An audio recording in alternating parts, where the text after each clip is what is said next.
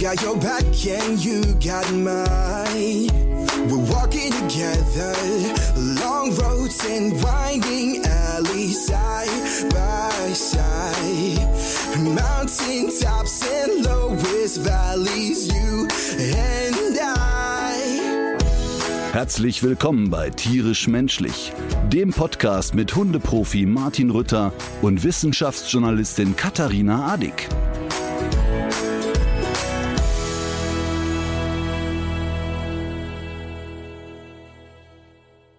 Ein frohes neues Jahr. Das wünsche ich dir auch. Bist, also wir zeichnen gerade auf, es ist der zweite erste. Ähm, bist du denn schon wieder nüchtern? Ich bin schon wieder nüchtern. Ich habe es auch nicht übertrieben. Äh, ich hatte ja auch noch meine schutzbefohlene Alma, äh, die sich zu dieser Stunde, zu diesem Moment äh, wieder unter dem Bett befindet, weil ich zurück bin in Köln und äh, es hier natürlich fröhlich weitergeht jetzt am 2. Januar mit den Raketen. Ich habe mich eben gewundert, als die Tür aufging und man sich unter das Bett arbeitete, allerdings noch relativ entspannt. Und weil ich selber Kopfhörer auf äh, hatte, habe ich selber gar nicht gecheckt. Jetzt habe ich aber eben gehört, dass hier draußen so ein paar Raketen hochgehen. Es war allerdings in den Tagen vor Silvester in Köln gar nicht so schlimm wie sonst schon mal, was sich so ein bisschen auf diese eingeschränkten Verkaufsangebote verschiedener Baumärkte zurückgeführt habe. Und ähm, da war es tatsächlich ein bisschen weniger als sonst im Vorfeld. Und wir mhm. sind dann jetzt aber am 30. Richtung Sauerland aufgebrochen und dort war es dann erträglich. Also Alma hatte so etwa eine Stunde Stress, mhm. aber drumherum ging es. Und ich habe tatsächlich den Eindruck, dass die jetzt im Alter ein bisschen dickeres Fell bekommen hat. Und schlechtere Ohren. Gut möglich würde ich tatsächlich nicht unterschätzen, ehrlich gesagt. Und übrigens, dass du sagst, äh, ja, ihr hat's weniger geböllert, da hast du bist, glaube ich, der Einzige, der es in Köln so wahrgenommen hat. Denn, naja, äh, an den Menschen, Tagen vorher, kenne, ne? Also ich meine ja jetzt so, ach so, okay, 29. Ja, ne? Da ging es nämlich sonst hier auch immer schon ganz gut rund. Und das war jetzt doch ein wenig besser. Okay, aber Silvesternacht? Ja, da war ich ja nicht hier, da war ich im Sauerland, aber das, das so, habe ich in den Nachrichten ja, verfolgt. Das muss deutlich schlimmer gewesen sein als sonst. Und das habe ich ja, auch ja, aus anderen Städten gehört. Total. Also bei, also Freunde von uns hier waren ja wirklich auch wirklich fassungslos. Es schien so eine kollektives Jetzt böllern wir erst recht äh, Stimmung mhm. zu sein. Ähm, interessanterweise aber weniger Menschen auf der Straße. Ich glaube, dass immer mehr Menschen das Bewusstsein haben, dass das Böllern wirklich wenig Sinn macht und ich fand auch ganz interessant, dass Detlef Steves gesagt hat, aber ich finde das unheimlich spannend, dass die Leute alle am Quäken und am Pfeifen sind. Die Stromkosten werden höher, Öl wird teurer, äh, Sprit ist teurer, aber erstmal 200 Euro ab für Böllerei ausgegeben. Mhm. Also so schlimm scheint es bei vielen noch nicht zu sein. Insgesamt kann ich aber sagen, dass äh, um mich herum, aber auch bei äh, Followern bei Instagram und Facebook ganz, ganz viele sagen, ey, je mehr ich drüber nachdenke, je weniger bringe ich übers Herz und nur ganz wenige haben mich irgendwie bepöbelt und beschimpft über Silvester, aber wirklich ja. ganz, ganz wenige. Und dann natürlich auch immer die gleichen Hohlbirnen, die es jedes Jahr machen. Ich habe da ähm, eine, ich, ich habe eine Theorie, ne? Also ja. ich habe das gestern so überlegt, ob vielleicht so das Thema Böllern auch so äh, ein weiteres Thema ist, äh, wo sich wirklich so die Geister scheiden und was auch so zu dieser polarisierenden Debattenkultur irgendwie jetzt gehört. Also wir haben das, weißt du, dass das sowas ist wie Gendern oder ähm, mm. veganes Eis oder weißt du? Äh, ja, und dass deswegen auch bei den Verbliebenen mit umso größerer äh, Entschlossenheit jetzt weitergekämpft wird. Ja, aber weißt du, das, das Verrückte ist ja, ich krieg ja wirklich sehr, sehr viele Nachrichten und wir sind ja ein Team und ich kann das nicht alles alleine lesen und aber vieles lese ich halt auch. Und wenn es was Persönliches an mich ist, wird es ja auch immer an mich weitergeleitet. Aber du musst dir also vorstellen, dass ich am ersten ersten die Nachrichten höre und oder sehe im Fernsehen und die Nachrichten zeigen einen ausgebrannten Bus in Berlin, ja. zeigen äh, ein Haus im, in Köln, das in Flammen steht, ein Haus in Mülheim an der Ruhr, was in Flammen steht. Ähm, und der Sprecher sagt, ähm, dass sich irgendwie ein Familienvater die ganze Hand abgesprengt hat. Ne? Mhm. So, pass auf, parallel dazu lese ich, ja, Rütter, was laberst du denn mit diesen Böllern, die in Deutschland verkauft werden? Da kann man doch gar keinen Schaden anrichten, kann sich niemand verletzen. Also parallel. Ne? Und, und daran siehst du, das ist dann so eine, so eine Diskussionskultur wie, ähm, ja, die Erde ist eine Scheibe. Du kannst mit so Menschen nicht sprechen. Das geht einfach. Ja, wobei, wobei das natürlich schon sein kann, dass das viel, ähm, ah, ich muss hier ein kurzes kleines Update äh, vermitteln. Und zwar hat sich der Hund jetzt unter dem Bett hervorgearbeitet und äh, sich dazu entschlossen, jetzt doch mal Richtung Futternapf aufzubrechen. Da muss ich mal eben und, die Tür aufmachen. Also das Tier winselt? Äh, halten ja. wir es ganz kurz fest für alle Hörer und Hörerinnen. Das Tier winselt. Katharina steht auf, wie es sich für tiptop dienstleistungsorientiertes Servicepersonal gehört und öffnet die Tür, damit äh, ihre Heiligkeit Alma dinieren kann. Verstehe ich das richtig? Ähm, ich habe mir von einem deutschen Hundetrainer sagen lassen, dass in solchen Momenten Beziehung wichtiger ist als Erziehung und werde jetzt diese Tür öffnen, ja. während, während Alma gerade mithört und denkt, na ja, aber Dominanz durch Penetranz geht auch. also, damit wir uns hier nicht falsch verstehen, ist natürlich ein herrlicher Moment, Katharina zu besticheln. Ähm, ich hätte jetzt deshalb nicht aufgemacht, weil ich denken würde, ja, okay, also dieses Jahr, das Tier ist ja jetzt nicht gerade hungerleidend und wird ja nicht versterben. Wenn sie aber winseln würde, weil sie Angst hat und sich unwohl fühlt, dann würde ich es sehr wohl beachten. Diese beiden Dinge würde ich wohl unterscheiden. So, ich bin wieder da. Äh, wo waren wir stehen geblieben? ja, ja, sie hat übrigens, sie hatte die ganze Zeit die Kopfhörer auf, hat alles gehört und ignoriert es wie gewohnt. Aber wir gut, waren ne? stehen geblieben, dass wir jetzt genug über Böller gesprochen haben dass wir insgesamt eine komische Kultur haben. Ähm, Freunde von uns waren jetzt in Luttach in Südtirol. Denen ist der Hund am ersten ersten ausgebüxt und nicht schön aus dem Hotel raus und dann irgendwo in den Wald gerannt. Daraufhin habe ich einen Post gemacht bei Facebook und Instagram. Ey, wenn jemand den Hund sieht und wenn jemand Gadda sieht und so. Wunder, wunderschön, was entstanden ist. Nämlich Hörer und Hörerinnen des Podcastes und äh, Follower sind aus Luttach, einem wirklich kleinen Ort, haben dort Leute verrückt gemacht, alle haben mitgesucht und dann hat sich so ein, ich, ich nenne es jetzt mal halbprofessioneller Pet-Trailer gemeldet mhm. und hat dann an äh, seine Hunde an äh, Gaddas Decke schnüffeln lassen. Und ja. dann sind die losmarschiert über mehrere Kilometer den Berg hoch und haben Gadda gefunden. Nein, das ist ja witzig. Ja, ist, ist heute wieder aufgetaucht. Ist natürlich großes Kino. Und das, und ich liebe das. Natürlich gibt's dann auch fünf Bescheuerte, natürlich immer bei Facebook, die dann sagen, ja, sind die Leute bescheuert, die Leine da loszulassen? Weißt du, wenn du als Familie mit zwei kleinen heulenden Kindern durch den Wald rennst mhm. und deinen Hund suchst, ne, da kannst du wirklich nicht gebrauchen, dass jemand noch den Klugscheißer gibt. Natürlich kann sowas passieren. Das ist ja logisch, jeder kann einen Fehler machen.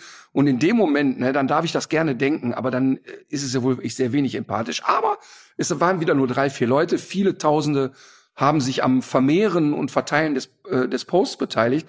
Und dafür nochmal Danke an alle. Das sind diese zwei Seiten der Medaille. Aber in welchem mhm. Zustand äh, ist die Hündin denn wieder aufgetaucht? Ja, das war ganz spannend, denn ähm, sowohl der Pet-Trailer und seine Hunde kamen ja dahin, als auch die Halterin. Ach so. Und das, das war wirklich spannend, weil Ghana war auf eine Art so, oh, da ist sie. Sie stand aber an so einem steilen Stück mhm. äh, Berg, dass sie auch nicht so wusste, jetzt vor, zurück, wie machen wir's? Und dann haben sie die Strategie gewählt, dass die Halterin oben geblieben ist und der Pet-Trailer von unten sozusagen ein bisschen Druck auf sie gemacht hat, dass sie weiter nach oben geht. Und dann gab's das große und schöne Hallo. Sehr schön. Ein Happy End. Ja.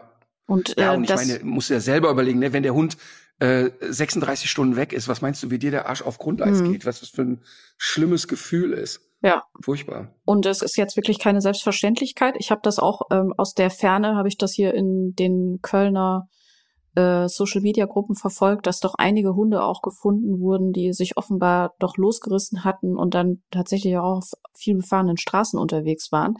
Dann mhm. fängt es natürlich an, richtig gefährlich zu werden. Und wir haben aber auch noch ein paar Tipps, die jetzt auch gerade zum Jahresanfang genau richtig sind. Ja, mehr, noch mehr essen oder? Nee. äh, im, im Hinblick auf Hunde und Silvester. Und zwar äh, hattest du ja nochmal den ja. Hinweis bekommen, und ich habe es ich hab's tatsächlich auch schon mal gehört, dass sich Menschen manchmal in der äh, Flughafenhalle aufhalten mit ihren Hunden. Ich habe das, weil natürlich an Flughäfen Böllerverbot herrscht. Ich habe das gelesen und ich habe davor noch nie drüber nachgedacht und das noch nie gehört. Ich musste erst ein bisschen lachen, aber die Idee ist großartig. Es haben sich also am Köln mhm. am Flughafen, was weiß ich, 10, 12 Leute mit ihren Hunden getroffen und sind dann irgendwie ab 18 Uhr da rein, haben sich da irgendwie, keine Ahnung, ein Cappuccino reingefeuert und haben die ganze Nacht da verbracht, weil in Flughafen hier eben keine Raketen geschossen werden dürfen. Und deshalb ist mein Tipp wirklich, am besten heute noch sich in Flughafenhotels einzubuchen für die nächste Silvesternacht und dann einfach die Nacht im Flughafenhotel zu verbringen, finde ich eine saugute Idee. Natürlich ist ja klar, dass die Marschroute immer ist, geht zum Training und arbeitet daran und so weiter. Mhm. Das ist ja sowieso selbsterklärend, ne? Aber wenn die und Leute. Selbsterklärend ist auch, man kann das nicht machen, wenn der Hund auch Angst vor Flugzeugen hat. Ja, wobei, ich glaube, im Flughafen äh, Hotel kriegst du ja wenig davon mit. mit ne? ja. Ähm, aber ich finde das so als erste Hilfemaßnahme, finde ich das eine saugute Idee. Bin ich leider noch nie selber drauf gekommen. Ja, aber man sollte da wirklich auch den Tag vorher und den Tag danach wahrscheinlich da ja. direkt mit äh, buchen. Und ähm, es gab aber auch noch zum Thema Eierlikör einige Rückmeldungen, auf die es einzugehen lohnt. Ja, auf jeden Fall. Also erstmal gab's wieder viele hundert Nachrichten von Menschen, die die genaue Dosierungsanleitung von Tierarzt Ralf Rückert äh, angenommen haben. Und 95 Prozent der Leute haben geschrieben, eine großartige Hilfe mein Hund ist genau um 22 ja? Uhr eingeschlafen und um 6 Uhr morgens leicht verkatert wieder wach geworden. Ähm, also wirklich, Was meinst du, wie viele Nachrichten hast du bekommen? Ich denke mal so 1500. Hm. Ja. Ah, äh, ich meine jetzt so in diese Richtung, von ja, wegen ja, äh, Eierlikör. Was? So total. Viele? Eierlikör äh, polarisiert ja jedes Jahr total die Community. Und es ist ganz schön und ganz spannend, denn für mich ist ja auch interessant, mal so ein bisschen ich meine, das ist eine Bubble, in der wir hier sind, aber trotzdem kriegt man ja so ein bisschen mit, wie die Statistiken sind.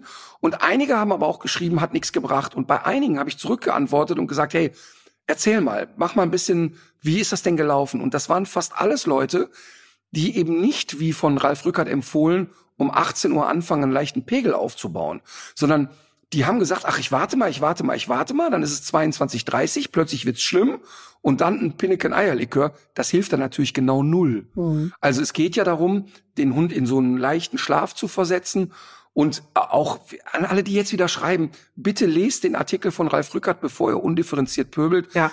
Natürlich ist Alkohol giftig und natürlich empfiehlt dieser Tierarzt und ich auch nicht, die Hunde irgendwie in Alkohol zu tränken, aber es geht vor allen Dingen darum, eine sehr genaue Dosierungsanleitung äh, aufzugreifen. Es gab mhm. aber auch Leute, die sehr pedantisch diese Dosierungsanleitung verfolgt haben und wo trotzdem kein gewünschter Effekt eingetreten ist. Das muss man auch fairerweise sagen. Ja, wahrscheinlich äh, waren das äh, Hunde, die den Alkohol schon stärker gewöhnt sind und wo sich dann eine höhere Dosis ja, aber dieses, diese Probleme hat man ja sowieso gar nicht, wenn man selbst ein ausgeglichener Mensch ist und seine Hunde richtig erzogen hat. Oh Mann, ey. Dann braucht man ja all das nicht. Und das hat mich, das hat mich ja wirklich geärgert. Ich meine, du weißt, dass ich selten auf Pöbeleien eingehe und ich kann es wirklich gut ignorieren.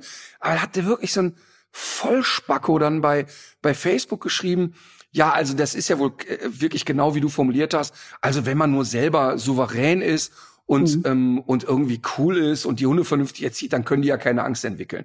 Und das ist natürlich, Man muss die richtige ja, Energie ausstrahlen. Ja, das ist natürlich der undifferenzierteste Bullshit der Welt. Vor allen Dingen, wenn du dann guckst, dass so ein Schweinchen schlau in seinem ganzen Leben mit drei Hunden zu tun hatte. Also er hat eine Riesenstatistik angelegt, drei Hunde. Ja, mhm. ähm, Ich fand ganz schön, da hat eine, eine äh, Followerin geschrieben, übrigens, ich habe zwei Kettle Dogs. Und der Kettle Dog ist echt nicht so sensibel. Und die hat gesagt, und ich, und ich habe wirklich eine Marschroute, ich weiß, wie das geht und so weiter. Aber einer meiner Kettle Dogs hat wirklich Angst an Silvester. Und es ist im, es ist durch einen plötzlichen Vorfall gekommen. Der Hund war drei Jahre ziemlich cool und ist dann am 30. an einem Sportplatz vorbei, wo jemand so kurz vor denen an einem Auto einen Knall gezündet hat und der Hund hat das sehr schnell generalisiert. Und das kann dir mit dem coolsten, souveränsten Hund passieren, mhm. wenn nur ein paar Umstände zusammenkommen. Also Weißt du, und dann kommt noch was hinzu. Es geht ja auch gar nicht darum, und das sagen wir ja auch nie, ähm, Hunde in Watte zu packen, überhaupt nicht. Stress gehört zum Leben dazu und ist auch wichtig für eine gesunde Entwicklung eines Hundes. Und ähm, die Idee ist auch gar nicht, trainiert nicht mit euren Leuten, sondern stopft Eierlikör rein, sondern die Idee ist natürlich zu sagen, was kann ich als erste Hilfemaßnahme machen und dann ist Training angesagt. Wie das Training aussieht, haben wir in der letzten Folge schon mal besprochen. Das ist ja wirklich auch enorm kleinteilig, also kleinschrittig, insbesondere bei sehr ängstlichen Hunden. Ähm, du hast das ja so ein bisschen erzählt. Das fängt an mit so einer PET-Flasche, die so ein bisschen knistert und dann steigert man das wirklich nach und nach und äh, mit professioneller Anleitung natürlich. Du hast aber jetzt auch gesagt, du hättest ein paar Rückmeldungen auch bekommen äh, von Leuten, die sich auch zu dem zu den Trainingserfolgen gemeldet haben. Ja, das ist super schön. Also einige unserer Hundeschulen bieten zum Beispiel am 29., 30. und 31.12. so Gruppenstunden an, wo die Hunde total heftig geistig und körperlich beschäftigt werden. Also, dass die schon mal, mal ganz unabhängig von Silvester, an Silvester schon so K.O. sind auch, dass die wirklich sagen, alles klar, ich möchte jetzt um 18 Uhr die Augen zumachen. Das mhm. ist ein ganz wesentlicher Faktor. Und da waren mehrere dabei, die gesagt haben, hätten wir nicht gedacht, aber unser doch eher unsicherer Hund hat total festgepennt. Der war kaputt einfach. Und der nächste Schritt ist, dass jetzt viele sich gemeldet haben, die aufgrund unserer Folge vom von 21, wo wir darüber geredet haben, ja. sich dann am Anfang 22 in Kurse angemeldet haben und gesagt haben, hey, wir hatten jetzt fünf Jahre lang einen Hund, der wollte wirklich vom Balkon springen vor Angst. Und er hat immer noch Angst, aber er geht viel besser damit um. Es ist nicht mehr so panisch. Mhm. Wir haben nicht mehr drei Tage Durchfall ohne Ende. Ähm, er, er quetscht sich an uns, er sucht Schutz, er ist nicht mehr so kopflos. Und das sind natürlich die schönsten Momente eigentlich. Ja, und das, das ist ja auch äh, zum Glück etwas, was sich jetzt bei Alma eingestellt hat. Also äh, sie hat wirklich nur mal eine Stunde lang äh, nicht mal ein Würstchen angenommen und hatte auch erkennbar Stress, aber zum Beispiel auch überhaupt keinen Stress damit, am nächsten Tag wieder vor die Tür zu Super. gehen. Da habe ich äh, ehrlich gesagt ein bisschen gegen angesehen, aber alle Körperfunktionen und ähm, wofür man Alma so kennt, äh, war wieder alles wie, wie sonst, wie normal. Die hat sich gefreut, ist gerne durch den Wald gehüpft und so weiter. Natürlich immer an der Leine alleine aus Sicherheitsgründen, mhm. aber äh, das war das war richtig gut. Äh, ich habe allerdings eine Sache jetzt noch gesehen und zwar war das so eine Art Panikbox, die eine andere Hundehalterin ihrer Hündin gebaut hat und das habe ich noch mal so überlegt, dass ob ich da nicht versuche Alma auch dran zu gewöhnen. Also die hat ja war einfach so eine so eine Hundebox, die äh, zu allen Seiten hin ein bisschen gedämmt war und äh, offensichtlich hatte, der, hat der Hund das sehr gut als sicheren Rückzugsraum für sich angenommen. Und da könnte ich mir vorstellen, wenn ich das mit Alma positiv besetze, so das Jahr über, dass die sich, äh, dass sie das dann vielleicht schneller annimmt. Naja, grundsätzlich gibt's ja Hunde, die dann in Unsicherheit so eine, eine höhlenartige Situation suchen. Ja. Deshalb haben wir ja zu Silvester so viele Hunde, die in Schränke klettern wollen. Ähm, und ich genau, sag mal, so ist das bei Alma auch. Genau, und, und dann zu sagen, diese Box mache ich schon mal ich nenne es jetzt schalldicht, also von innen ein bisschen mhm. auskleiden, so wie man das vielleicht in einem Tonstudio hat. Ähm, das hilft auf jeden Fall. Ich hatte übrigens, wir sind ja auf Mallorca und haben die Hunde nicht dabei. Und wir waren so bis halb elf in Palma und da war eigentlich gar nichts los und sind wir wieder nach Hause und ähm, ja, haben dann also hier eher mäßige Böllerei miterlebt. Ne? Aber jetzt, jetzt kommt eigentlich das Lustige. So um Viertel vor zwölf dachte ich, ja, okay, Emma und Luna sind ja wirklich cool mit Silvester, also sie interessiert das null. Und Marvin hütet sie gerade. Ja. Und jetzt habe ich so gedacht, ey, ob der Marvin jetzt zu Silvester auf die Idee kommt, mit den Hunden in den Garten zu gehen. Und da hab ich gesagt, nee, macht der niemals. Und dann habe ich aber um fünf vor zwölf angerufen und gesagt, hör mal, nur zur Info, wo bist du gerade? Ja, ich zieh mir gerade die Schuhe an. Ja, wo will, wo geht's denn hin? Ja, ich gehe jetzt in den Garten mit den Hunden raus, Feuerwehr gucken. äh, Moment, könntest du vielleicht die Hunde wieder reintun? Ja, aber wieso? Die liegen hier und pennen. Du weißt doch selber, Emma, Silvester, Luna, Silvester, alles cool. Und dann sage ich, ja, absolut. Und weil das so bleiben soll, bleiben die beiden aber bitte ja. drin. Ich meine, wir wohnen ländlich und am Arsch der Heide. Also dass uns jetzt jemand eine Rakete in den Garten schießt, ist eher unwahrscheinlich. Aber da, das möchte ich auch noch mal kurz sagen. Nicht die Naivität haben, dein Hund ist acht Jahre fein mit allem und mhm. jetzt kann der sich von mhm. nichts mehr erschrecken. Das stimmt einfach so nicht. Weißt du, und das, ach so, ach so. und das mhm. haben die Leute ja ganz oft, dass sie denken, ja, aber mein Hund ist immer cool, da kann eigentlich nichts passieren. So haben wir das ja oft auf der Tour. Auf der Tour dürfen ja keine Hunde mitgebracht werden aus ganz stumpf brandschutztechnischen Gründen. Aber wenn jemand auf den Hund angewiesen ist, darf der den mitbringen. Also ja. Rollstuhlbegleitung, Blindenführhund, die Hunde dürfen mit rein.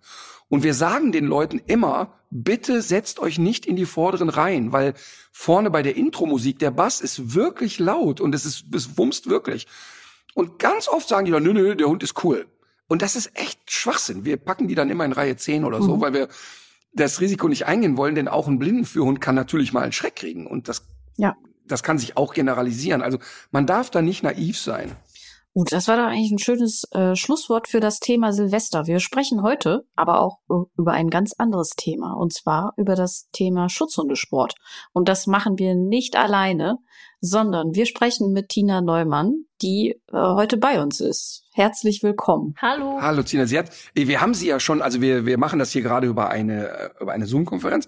Wir haben schon gesehen, dass sie auch gerade bei den äh, als ich gesagt habe, Marvin wollte mit den Hunden in den Garten, konnte man sehen, dass ihr die Haare so leicht zu Berge stehen. Äh, wie, was hast du für Hunde, Tina? Um, ähm, ich habe einen Mali und einen Riesenschnauzer. Okay, da sind wir sofort im Thema. ja. Und wie haben die, wie haben die Silvester verbracht? Ähm, also tatsächlich sehr entspannt. Also mein, mein Mali ist, hat's verschlafen. Und die Schnauzerhündin, die ist aufgeregt, sage ich mal, wenn Raketen losgehen, aber eher so, sie will jetzt hinterher und mal ein bisschen mhm. eine zurückbringen, wäre ganz geil oder sowas, aber Angst hat sie jetzt nicht unbedingt. Dadurch okay. war es recht entspannt. Wie alt sind die Hunde? Der Mali ist zehn und der Schnauzer vier. Okay. Also der, der Malinois ist ein Rüde und Riesenschnauzer. Nee, nee, sind, sind beides Mädels. Ah, okay, okay, okay, okay. Gut, also ich will ein bisschen erzählen, wer, ich habe mich ja ähm, in den letzten 20 oder 25 Jahren immer wieder mal zum Thema Schutzhund und Co. im Privaten geäußert und in aller Regel sehr klar und deutlich positioniert. Und meine Haltung ist ja mehr als klar. Ähm, ich bleibe dabei, dass es aus meiner Sicht keinen Sinn macht, dass eine Privatperson einen ausgebildeten Schutzhund führt. Plus, ich ähm, bleibe dabei, dass die Methoden sehr häufig extrem fragwürdig sind. Und ich weiß, dass dann immer wieder aus der Schutzhundesportszene kommt, dass da alles Quatsch hat, keine Ahnung, der kennt das doch alles gar nicht. Also ich habe aber locker 300, 400 Schutzhunde kennengelernt. Ich war bei vielen Prüfungen dabei. Ich habe viele Ausbildungsmethoden kennengelernt, habe viele Diskussionen auch mit Polizeihundeführern gehabt und so. Ähm, trotzdem bin ich aber natürlich kein Experte da. Das muss man ja auch ganz klar sagen. Ich, ich würde mich jetzt nicht positionieren als Martin Rütter, Schutzhunde-Experte Nummer eins. Mhm. Und aber aufgrund einer unserer Podcasts hat sich Tina gemeldet und hat gesagt, also ich könnte mal dazu beitragen. Und vielleicht kannst du mal erzählen, wieso deine ich sag jetzt mal, Hundekarriere war. Also wann, wann bist du das erste Mal mit Hunden ähm, in Kontakt geraten? Bist du mit Hunden aufgewachsen? Und wie war so deine Entwicklung beim Thema Hundesport? Ja, also aufgewachsen bin ich tatsächlich mit Hunden. Also ich glaube, keine Ahnung, ich konnte noch nicht wirklich laufen, da hatten wir schon einen Hund. Ähm, meinen ersten eigenen hatte ich mit 13, also jetzt auch schon ein bisschen über 20 Jahre her, einen Schäferhund. Und wir waren damals halt auch wirklich auf so einem klassischen SV-Platz, wie, wie du sie halt auch mal beschreibst. Deine Eltern haben schon das auch auf dem Schäferhundverein so gemacht? Hm, nee, meine Eltern eigentlich gar nicht, aber wir haben halt, also den ersten Hund, das war so ein Hofhund. Und dann haben wir gesagt, beim zweiten, jetzt machen wir alles richtig, jetzt gehen wir ein bisschen Welpenstunde und mhm. so. Und dann war halt das erste, was wir gefunden haben, dieser besagte SV-Platz. Und ich war der Meinung, Welpen sind ja alle total süß, Welpenstunde mache ich. Sonst habe ich mit Hund aber nichts zu tun. Naja, ich dann auf dem SV-Platz gewesen und relativ schnell gemerkt, oh, hoppala, die ganzen älteren Herren, also ich meine, ich war 13, da sind alle Männer alt, aber die ganzen älteren Herren, ja, die sind schon irgendwie komisch mit ihren Hunden und ja, da war ich dann, also ich weiß noch, 2003 war ich das erste Mal auf diesem besagten Platz gestanden mit meinem Schäferhund, mit dem Klicker. Mich alle gefragt, was das überhaupt sein soll. Und dann konnte mein Hund damals schon Fußlaufen und das, was die da so üben, halt schwanzwedelnd machen und hat sich gefreut dabei und hat Spaß gehabt. Und die haben mich dann immer angeschaut, so wie, wie machst du das? Das muss Leinenruck und fertig und dann läuft er schon. Da war so das erste Mal, wo ich gesagt habe, puh, nö, so will ich das eigentlich nicht. Da haben wir aber schutzdienstmäßig gar nichts gemacht. Da war ich Nee, das war halt einfach nicht, nicht meins, sage ich mal. Ich wollte nur. Tina, ich will mal kurz einhaken. Ne? Du kommst jetzt als ja. 13-jähriger äh, Teenager zu einem Hundeplatz und sagst, ja. irgendwie sind die alten Männer hier komisch. Ja. Beschreib doch mal, was so dein, was du komisch gefunden hast. Ja, gut, es war halt einfach, damals war es wirklich gang und gäbe. Also wie gesagt, es ist halt über 20 Jahre her, da war es gang und gäbe, Stachelhalsband drauf und Co. Das war einfach so. Der Hund wurde mit Leinenruck erzogen, also nur. Die waren auch, glaube ich, jetzt nicht großartig spazieren mit den Hunden. Das waren keine Familienhunde in dem Sinne, wie man es mhm. jetzt heutzutage auch kennt. Ja, meinen Hund habe ich halt anders lieb gehabt, wie halt so ein kleines 13-jähriges Mädel seinen Hund so liebt. Und dann habe ich damals angefangen. Ich habe mich quer durchprobiert. Ich muss sagen, ja, die hat auch Stachelhalsband und sowas drauf gehabt, einfach weil ich es nicht besser wusste. Hab dann aber halt, ja, andere Sachen ausprobiert. Also das war so gefühlt jede Woche was anderes. Dieser Hund musste mental sehr robust sein, dass die, dass die das mitmacht. Aber ja, so hat eigentlich meine ganze Hundesportkarriere angefangen. Und dann, mhm. gut, dann bin ich irgendwann ein bisschen abgedriftet zu kleine Zwergschnauzer hin. Hab auch Hundesport mit denen gemacht, aber jetzt nicht mehr, nicht mehr SV-Platz und nix Schutzdienst und so, sondern Turnierhundesport. Weiß nicht, ob ihr das, ob ihr das kennt. Also das mehr Sag so. mir gar nichts. Das ist so Leichtathletik mit Hund, nennt man das. Also das mhm. ist so ein bisschen was Laufdisziplin, du musst rennen, da geht es auch um die Zeiten, die der Hundeführer rennt. Also nicht nur das, was der Hund zustande bringt, sondern man selber muss auch sportlich sein. Bisschen Gehorsam und sowas ist auch dabei, also ähnlich wie die BH läuft. das habe ich dann ein paar Jahre gemacht. Und dann, also BH, ganz kurz, ich, ich erkläre es immer ja. für unsere Hörer und Hörerinnen, die, die sind bei diesen Begriffen, also SV, Schäfer und Verein, BH, Begleithunde, ja. Sport, mhm. Begleithunde, so das Thema, ja. ne? Sitzplatz, Fuß, Bleib. Ähm, genau. Wer, wer da eine schöne Parodie drauf sehen möchte, der kann sich mein Programm Freispruch nochmal angucken. Ähm, denn da erzähle ich ein bisschen aus der Begleithundeprüfung. Natürlich sehr überspitzt, muss man sagen. Ja, ja. Na und dann war mir mein kleiner Zwergschnauzer zu, ich will nicht sagen langweilig, aber der war halt unkompliziert und brav und dann kam der Mali. Dann ja. habe ich gesagt, jetzt brauche ich, irgendwie will ich mal was anderes haben vom Typus Hund. Okay, ganz, ganz kurz nur. Du bist jetzt 33? 35. 35 und dann bekommst du mit 25 einen Malinois. Ja. Und sagst so, jetzt will ich's wissen. Wie ging's dann weiter? Erstaunlich unkompliziert, muss ich sagen. Also ich habe einen einfachen Mali, muss man jetzt auch sagen. Also sie ist wirklich, mhm. Sie ist wirklich niedlich. Und ich war so mental auf das Schlimmste gefasst. Also ich habe mir wirklich gedacht, okay, wir haben jetzt Dauerabo bei Otto oder sowas, dass ich mir jeden Monat neue Möbel kaufen kann. Und ja, mit anderen Menschen und Hunden wird wahrscheinlich, also ich war wirklich aufs Schlimmste gefasst, was passieren kann mit diesem Hund, mit der Erwartung, ich pack das. Und dann kam es gar nicht so schlimm, muss ich zugeben. Sie hat sich privat super entwickelt. Und dann bin ich so langsam natürlich mit einer Mali auch ähm, zum Schutzdienst in diesem Bereich, also damals noch dieses IPO, also wo sie in Ärmel reinbeißen. Gibt ja verschiedene Schutzdienstsportarten. Wofür steht IPO? Internationale Prüfungsordnung, glaube ich. Das sind ganz komische Abkürzungen. Aber okay. ja, und da bin ich dann so ein bisschen reingeschlittert, weil mit Mali macht man das halt so. Dann habe ich gedacht, okay, probieren wir es mal aus. Darf um, ich ähm, mal fragen, was da so das Trainingsziel war? Trainingsziel beim IPO ist, ja, du hast drei Bereiche. Du machst eine Fährtensuche im Prinzip, also Pferde stapfeln über den Acker und der Hund sucht das. Ähm, du hast deinen Gehorsamsbereich, also wieder wie bei der Begleithundeprüfung und Co. Und du hast einen Schutzdienstbereich, wo sie halt, ja, stumpf gesagt beißen. Also es ist natürlich deutlich mehr. Ähm, es ist jetzt nicht nur, dass ich jetzt auf irgendjemanden mit Pack schick und das war's. Aber mhm. ja, die drei Bereiche sind aber, da. Aber Tina, beschreib doch bitte diesen Schutzbereich äh, mal ein bisschen, weil das ist ja genau das, worum es geht und wo vielleicht auch gar nicht alle so im Thema sind. Also wie Das glaube ich auch, ja. Wenn wir jetzt also diese den Prüfungsteil, also Fährte, okay, ja. äh, so Grundgehorsam, Sitzplatz, Fuß bleibt, kennen wir alles, haben ja. wir, hat auch jeder eine Vorstellung von.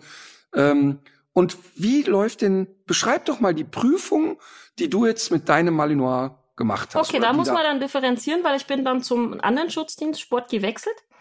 Äh, dann bleiben wir erst bei der anderen, bleiben wir erst bei dem anderen Thema. Ja. Genau. Also, also deswegen denn so die klassische IPO-Geschichte. Beim IPO im Schutzdienst, also es geht im Prinzip los. Ne, ich rede jetzt einfach erstmal von der höchsten Prüfungsstufe, weil das davor ist so ein bisschen ähm, mhm. vereinfacht. Es geht los, man hat ähm, statisch wie auf dem Fußballplatz ist der Hundeplatz quasi aufgebaut und man hat statisch sechs Versteckzelte an, immer an den äußeren Rändern. Im Prinzip, der Hund muss so zickzack diese ganzen Versteckzelte ablaufen. Und im hintersten steht immer der Helfer. Das soll im Prinzip so eine Suche nachstellen, ist aber grundsätzlich eine reine Gehorsamsübung. Also der Hund rennt rein, um jedes Zelt einmal rum, guckt rein, läuft zum nächsten im Zickzack. Wenn er dann den Helfer hat, verbellt er den. Also einfach nur melden, also Tina, hier ist er. Tina, ganz, Tina, sorry, ja. dass ich dauernd unterbreche. Die Leute müssen Das wird also zu de detailliert. Nein, nein, nein, gar nicht, gar nicht. Wir wollen es total detailliert. Aber okay. der, der sucht einen Helfer. So. Ja. Wie sieht denn so ein Helfer aus? Was hat der denn für ein? Der steht dann da rum und ist in Schutzbekleidung. Ja, der hat, der hat ein, eine bisschen dickere Hose, sage ich mal, an zum Schutz, mhm. falls für Krallen, weil die Krallen da ja oftmals an, an den Oberschenkeln kratzen und so weiter und so fort. Und hat einen Ärmel, also so ein Beißärmel am Arm. Mhm. Mhm. So schaut er aus. Ja, und den verbellt der Hund. Dann tritt der Hundeführer ran also ich sag mal so auf, keine Ahnung, drei Meter Abstand oder sowas und ruft den Hund vom Helfer wieder weg. Also ruft dann zu Fuß wieder hierher zu sich und der Helfer tritt raus aus dem Versteck. Das ist immer so ein bisschen statisch, dann geht er da, geht der Helfer auf so einen bestimmten Punkt, der Hundeführer geht hinterher, legt den Hund ab.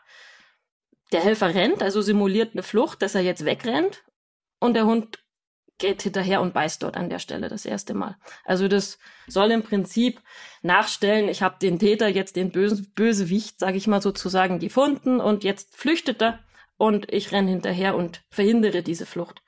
Kurze Frage, wenn der Hund äh, dann den Helfer in der Flucht schnappt, hm? zielt er dann auf den Beißärmel oder ja. guckt er dann, was er kriegen kann? Nee, der, die gehen wirklich nur auf den Beißärmel.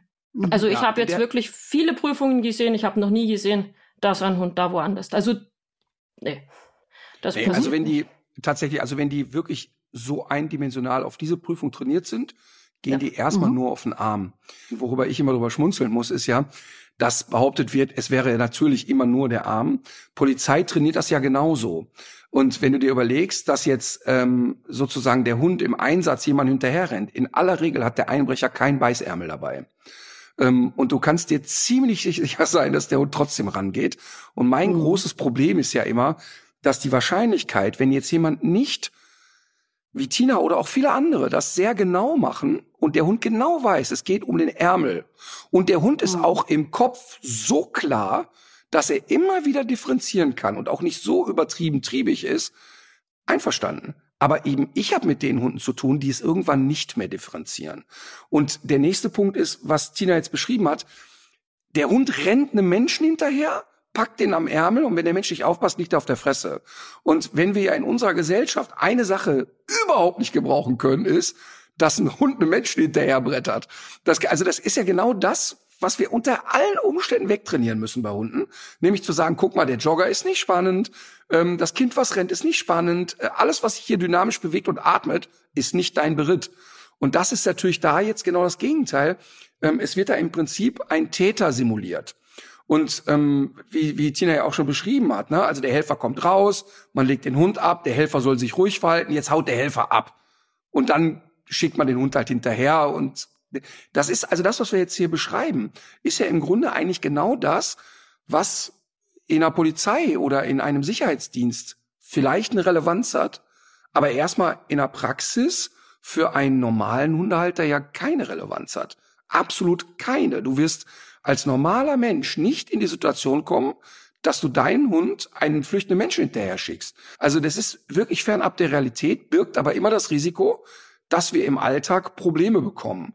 Und das ist im Hundetraining allgemein so, dass wenn wir Dinge beibringen, mal kurz weg vom Schutzdienst, muss ich immer kurz überlegen, kann ich das im Alltag gebrauchen? Also da gehe ich auch, ich habe ja, hab ja auch viel mit Rettungshundestaffeln zu tun und da geht es ja auch darum, dass eine, ein, ein Opfer, was gefunden wird, verbellt wird. Mhm. Und das Verbellen wird in aller Regel, ist das ein frustriertes Bellen. Das heißt, der Hund bellt den, den Verlorenen oder den, den zu Suchenden an, in der Hoffnung, jetzt krieg ich mein Spielzeug.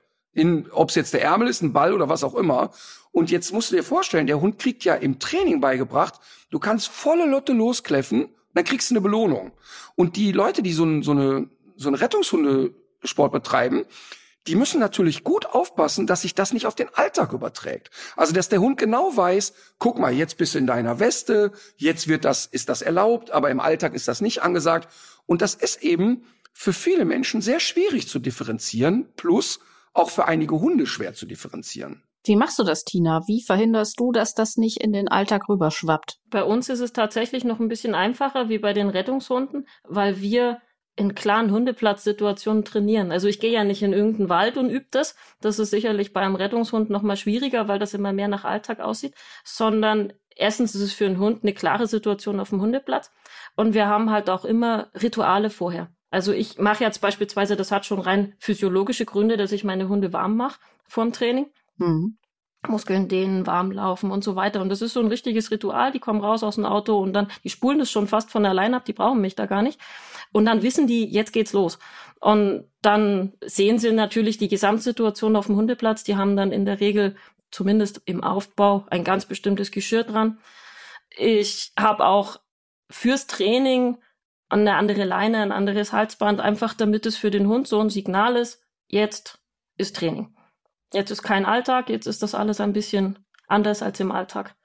Und mhm. die trennen das ziemlich gut. Wenn ich mir jetzt so vorstelle, ähm, also ich habe auch schon so andere Situationen bei, bei Schutzhunden gesehen, auch wenn die jetzt zum Beispiel jemandem gegenüberstehen und dieser Mensch macht einen Schritt auf sie zu. Gibt es eine solche Situation auch, die trainiert wird im Schutzhundsport? Bei mir in meinem Sport prinzipiell schon, ja. Diese mhm. Situation gibt's, dass wir die üben. Um, ähm, allerdings gibt's auch ein ganz, ganz, ganz bestimmtes Signal, an dem der Hund bloß auslösen und beißen darf. Also bei, in meinem ah, ja. Sport jetzt ist es ein Schlagen mit beiden Händen auf die Schultern vom Hundeführer. Das mhm. ist signalisiert ein Angriff. Und dann ähm, darf der Hund in dem wenn, Moment beißen. Äh, entschuldige, wenn dir jemand auf die Schultern haut? Nur wenn mein Hund vorher ein Kommando kriegt, das muss man jetzt auch sagen. Also ich stelle meinen Hund im Kommando ein.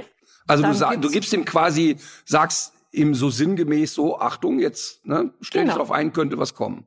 Genau. Mhm. Dann spielt man eine Art Szenario durch. Man hat in der Regel dann zwei Helfer und die schicken mich dann über den Hundeplatz. Tina, geh mal dahin, sammel mal das ein, mach irgendwas, wie auch immer. Das ist so ein bisschen, um den Hund abzulenken, um mich abzulenken als Hundeführer und den Hund dazu zu reizen, vielleicht schon mal eher zu beißen, zu provozieren.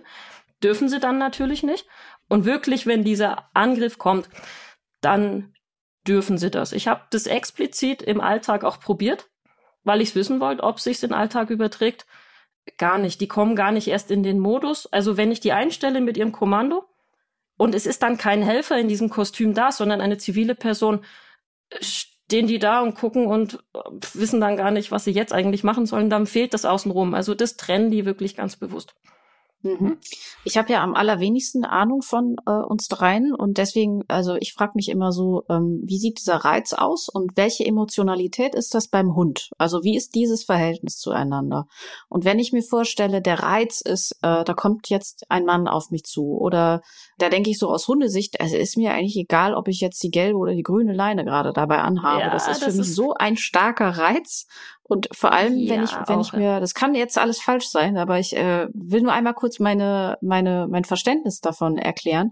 Wenn du auf der anderen Seite beim Hund in seiner Reaktion brauchst du ja auch eine gewisse Emotionalität, die dann äh, aufgebaut wird. Also wahrscheinlich ist es ja Aggression, oder? Also der Hund muss ja auch so ein bisschen äh, aggressives Moment muss er dann ja haben, wenn er zum Beispiel jemanden verbellt, wenn er diese äh, wenn er sich verbeißt und so weiter. Und, und da frage ich mich, ist das denn irgendwann nicht, ist dann der Reiz nicht so stark und die Emotionalität auch so stark, genau auch, weil man es so oft trainiert, dass dann diese anderen Rituale, die zum Hundeplatz gehören, dass die immer weiter in den Hintergrund treten? Also gerade zum Thema Aggression wie, inwiefern wir in der Aggression arbeiten im Schutzdienst, hängt wirklich massiv vom Hund ab. Also ich habe jetzt gerade mit meinen beiden auch zwei völlig verschiedene Charaktere. Mhm. Mein Mali ist eher ernsthaft. Ähm, ist eher so ein Hund, die sich gern kloppt. Also die sich auch gern, gebe ich zu, also das ist einfach in ihrer Mentalität, die sich auch gern zivil mit dem Menschen anlegen würde. Also die würde mich beschützen. Die geht jetzt auf niemanden sonst so los, aber die würde mich definitiv beschützen. Die ist natürlich auch im Alltag schneller in so einem Modus drin, dass sie sagt, buh, jetzt wird's ernst. Macht sie aber unabhängig vom Schutzdienst, hat sie, also dieser kleine Pups hat mit zwölf Wochen keinen Zahn in der Goschen, aber auf dicke Hose machen wollen, weil da kommen jetzt hier fremde Menschen auf uns zu, das hat die tatsächlich da schon gezeigt. Ganz die, kurz, Tina, ganz kurz, Tina, ja? lass mich da eben einhaken. Ähm, das ist das, wo, wo bei mir so uh, die Nackenhaare ja. hochgehen. Mhm. Denn ähm, das ist ja genau unser Thema. Wir haben es mit einer Rasse zu tun und mit einem Hund, wie du selber schon sagst, die ist zwölf Wochen, krempelt schon die Ärmel hoch und sagt, ach, da kommt jemand zu nah zu Frauchen, das kläre ich jetzt mal eben. Und das ist eben genau dieser schmale Grad. Das heißt, wir haben es mit einer Rasse und mit einem Typ zu tun, wo du sagst und sehr ehrlich sagst, wofür ich und ich bin sehr dankbar für dieses Gespräch, weil du ja nicht sozusagen, ha, ich bin Aussteigerin, ich berichte mal, was alles scheiße läuft. Nein, überhaupt nicht, sondern du gehst ja wirklich, du bist ja nach wie vor, du, du trainierst das gerne und du bist bist voll im Thema, ähm, bist aber ehrlich mit uns und das weiß ich extrem zu schätzen. Und ähm, wenn ich aber da so einen Hund habe, der mit zwölf Wochen schon die Ärmel hochkrempelt, jetzt kommt der zu Lieschen Müller, die von nichts eine Ahnung hat. Das, das, das geht genau zwölf Monate gut, wenn es gut läuft.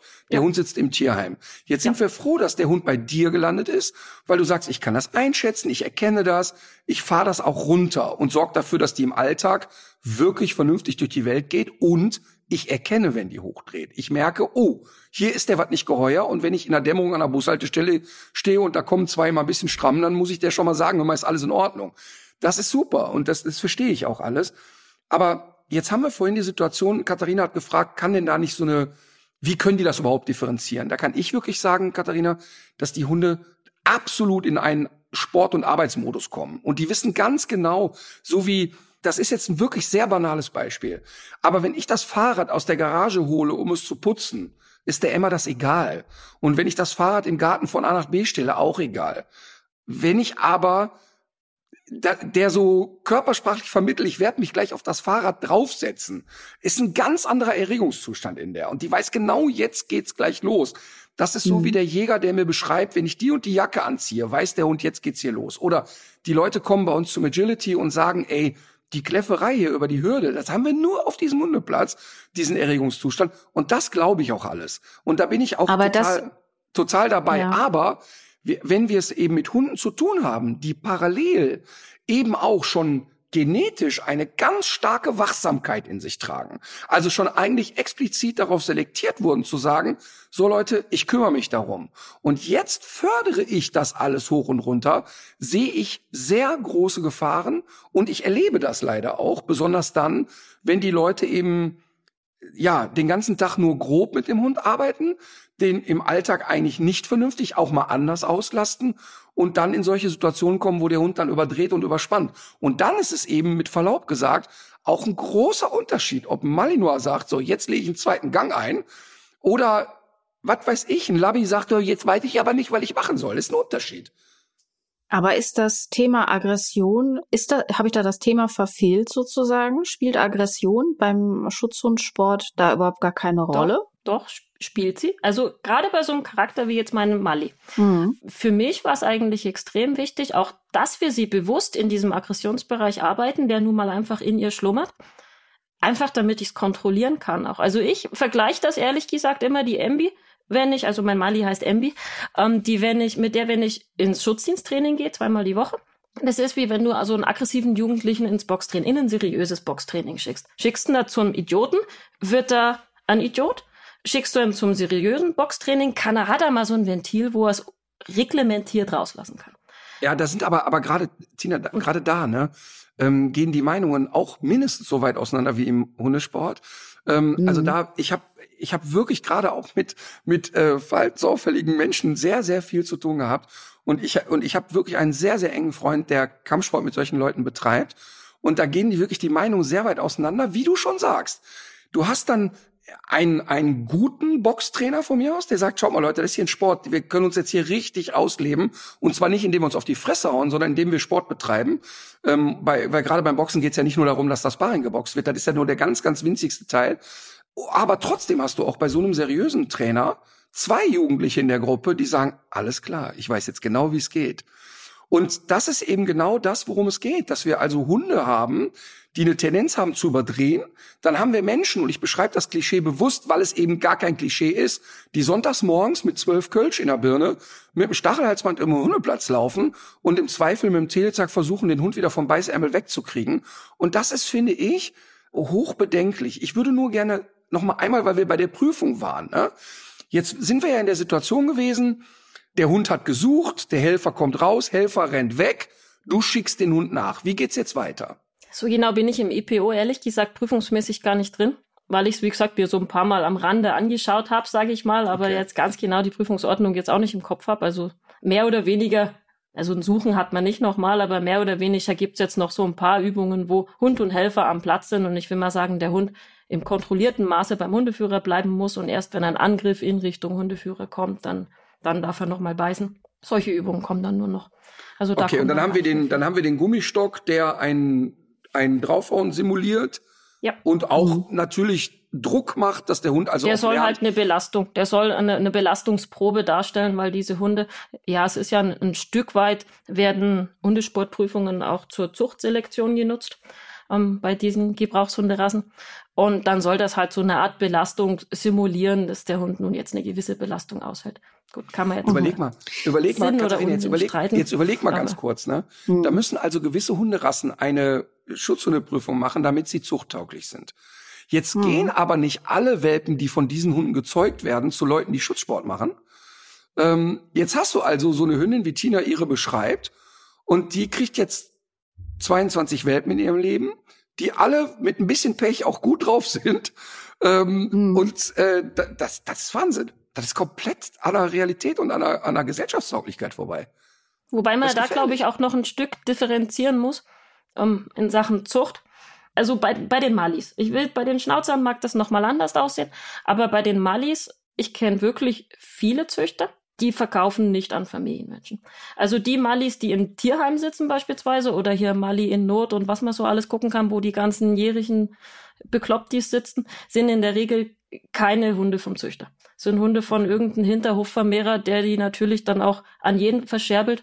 Also ich musste damals, wo ich ähm, die Embi mir zugelegt habe, ich habe ja, da kam ja, wie gesagt, ich hatte noch nie einen Gebrauchshund, also meinen alten Schäferhund, aber okay, das war jetzt eher so ein, ein Lamm. Aber ich habe mit Gebrauchshunden nichts zu tun, mit Schutzdienst nichts zu tun. Also ich musste wirklich Überzeugungsarbeit leisten und ich habe auch wirklich den aus dem Wurf gekriegt, wo er sagt, der ist wirklich alles, aber nicht kernig. Mhm. Und so ein bisschen so die kleine zurückhaltende Maus. Gut, dass sie sich dann noch ein Stück entwickelt hat, war dann halt so. Hast aber, du dich, hast du euch auch schon mal gezüchtet? Nein, ich züchte nicht. Mhm. Mhm.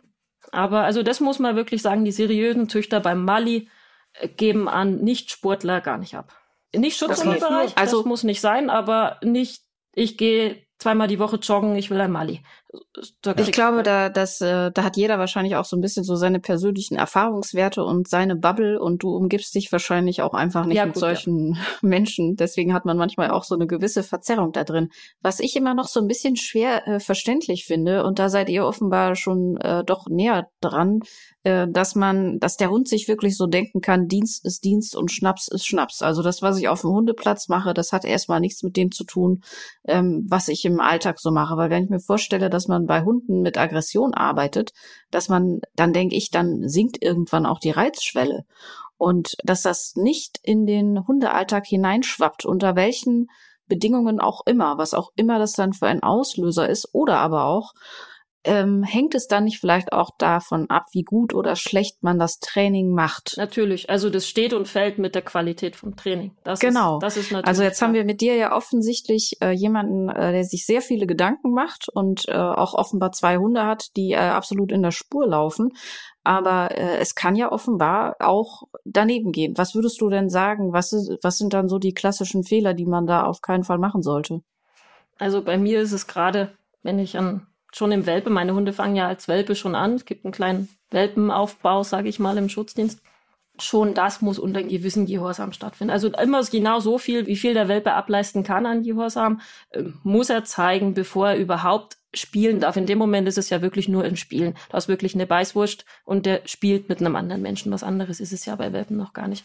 Und da fange ich schon an, wirklich immer der muss erst einen gewissen Horsam, der, der muss mal Sitz bei mir machen, beispielsweise, bevor, der darf nicht kopflos auf den Platz kommen und jetzt ist Halligalli Drecksau-Party und was anderes gibt's nicht, sondern das, der Aufbau findet sehr, sehr, sehr kontrolliert statt. Und ich fahre die Hunde bewusst im Trieb nur so hoch, wie sie es im Gehorsam auch ableisten können. Also das, das ist mir sehr, sehr, sehr wichtig, dass ich, dass das von Anfang an unter einer gewissen Kontrolle stattfindet. Hm, dann ist das eigentlich, ja, wie gesagt, bei uns wird im Sport auch gar nicht so viel in der Aggression dann tatsächlich wirklich gearbeitet. Also ich hole die Hunde bewusst auch mal in die Aggression, das mache ich, aber eigentlich nur, die beißen nicht in der Aggression, das ist ganz wichtig. Also wir reizen die da so ein bisschen an, die verbellen dann sehr derbe. Ähm, die würden dann auch beißen, die würden in so einem Moment, wenn man die da in die Aggression holt, ganz bewusst auch zivil beißen, dessen muss man sich bewusst sein. Wir lassen sie aber dort nicht beißen. Ich will dann immer ganz bewusst, dann mache ich wieder Beutebewegungen und, und mache Beutespiel wieder draus und der Hund muss sauber von der Aggression in die Beute wechseln. Das ist ein ganz, ganz, ganz wichtiger Punkt, dass ich immer mhm. sagen kann, dieser Hund ist zu jeder Zeit, egal wie hoch gepusht der ist, der ist zu jeder Zeit ausschaltbar und ich kann sagen, jetzt ist wieder easy ja. going das ist bei uns eigentlich dieser Klassiker, den wir am Anfang ausbilden. Also zwei, zwei, drei Dinge dazu. Ne?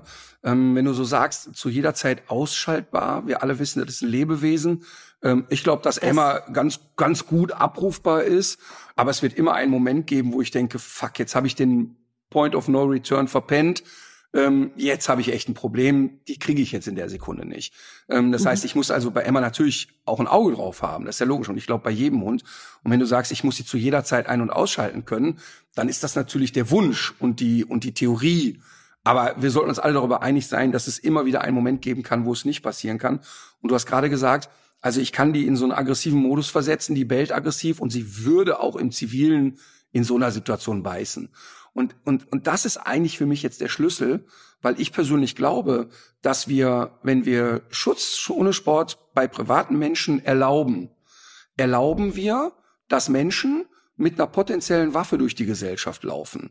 Und das ist für mich ähm, genauso bedenklich ähm, wie dass Leute, die keine Berufsjäger sind, äh, äh, als Hobbyjäger durch den Wald rennen dürfen und damit auch mit einer Waffe durch den Wald rennen, finde ich mindestens genauso bedenklich. Und das ist das, was mir die großen Bauchschmerzen macht. Also nochmal, vollkommen klar und ohne Wenn und Aber.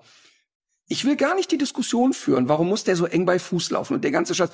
Ich gucke mir manchmal Videos an von, von Knut Fuchs, da fliegt mir die Schädeldecke raus, wenn ich das sehe. Äh, Knut Was Fuchs ist das? Ist, das?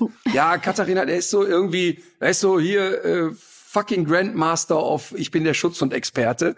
Ist so, ist so ein bisschen Guru in der Szene. Alle beten den heiligen Knut an. Ähm, und wenn du da bei Instagram mal reinguckst, da geht der aber wirklich, also, also, es ist wirklich heftig, unter welchem Dampf die Hunde stehen. Und ich finde allgemein so dieses, der Hund wird hinterhergeschickt, nimmt Anlauf und dann ist da 45 Kilo Rottweiler brettern da in so einen Arm rein. Der Helfer dreht sich um. Ich denke immer, oh, die Wirbelsäule des Hundes und was nicht alles. Also das ist wirklich so heftig, dass ich immer denke, wofür brauchen wir das? das ist, es, es gibt so viel andere Möglichkeiten, einen Hund auszulasten. Plus, was mir so wichtig ist, ich traue es genug Menschen zu, dass sie damit vernünftig umgehen. Das, das ist so.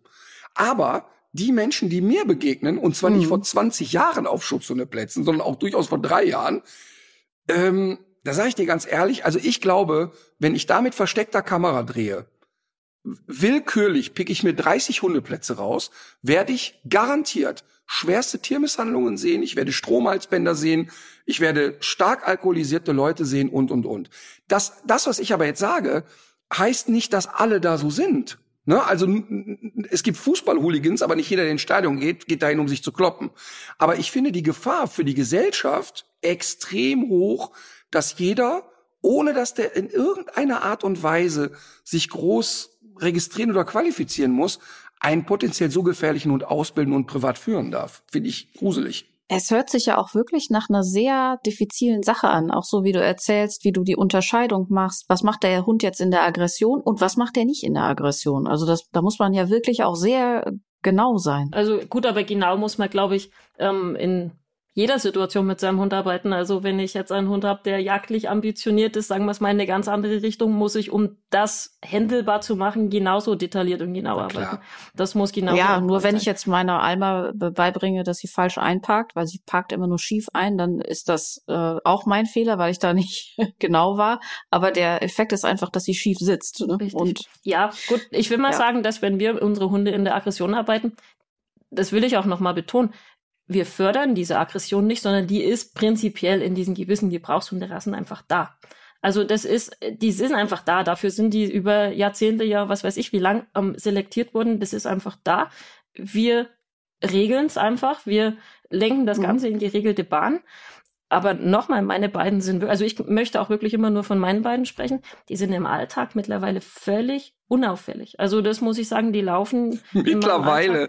Mittlerweile. Ja, das dass es Arbeit kostet mit zwei solchen Hunden. Ähm, das, Natürlich. hinzukriegen, das, äh, ich glaube, das gesteht mal jedem, jedem auch zu. Aber jetzt, die laufen im Alltag, die ich kann, die kommen mit auf den Weihnachtsmarkt, die kommen mit ins Restaurant, die begleiten mich wirklich bis auf in die Arbeit, da dürfen sie leider nicht mit.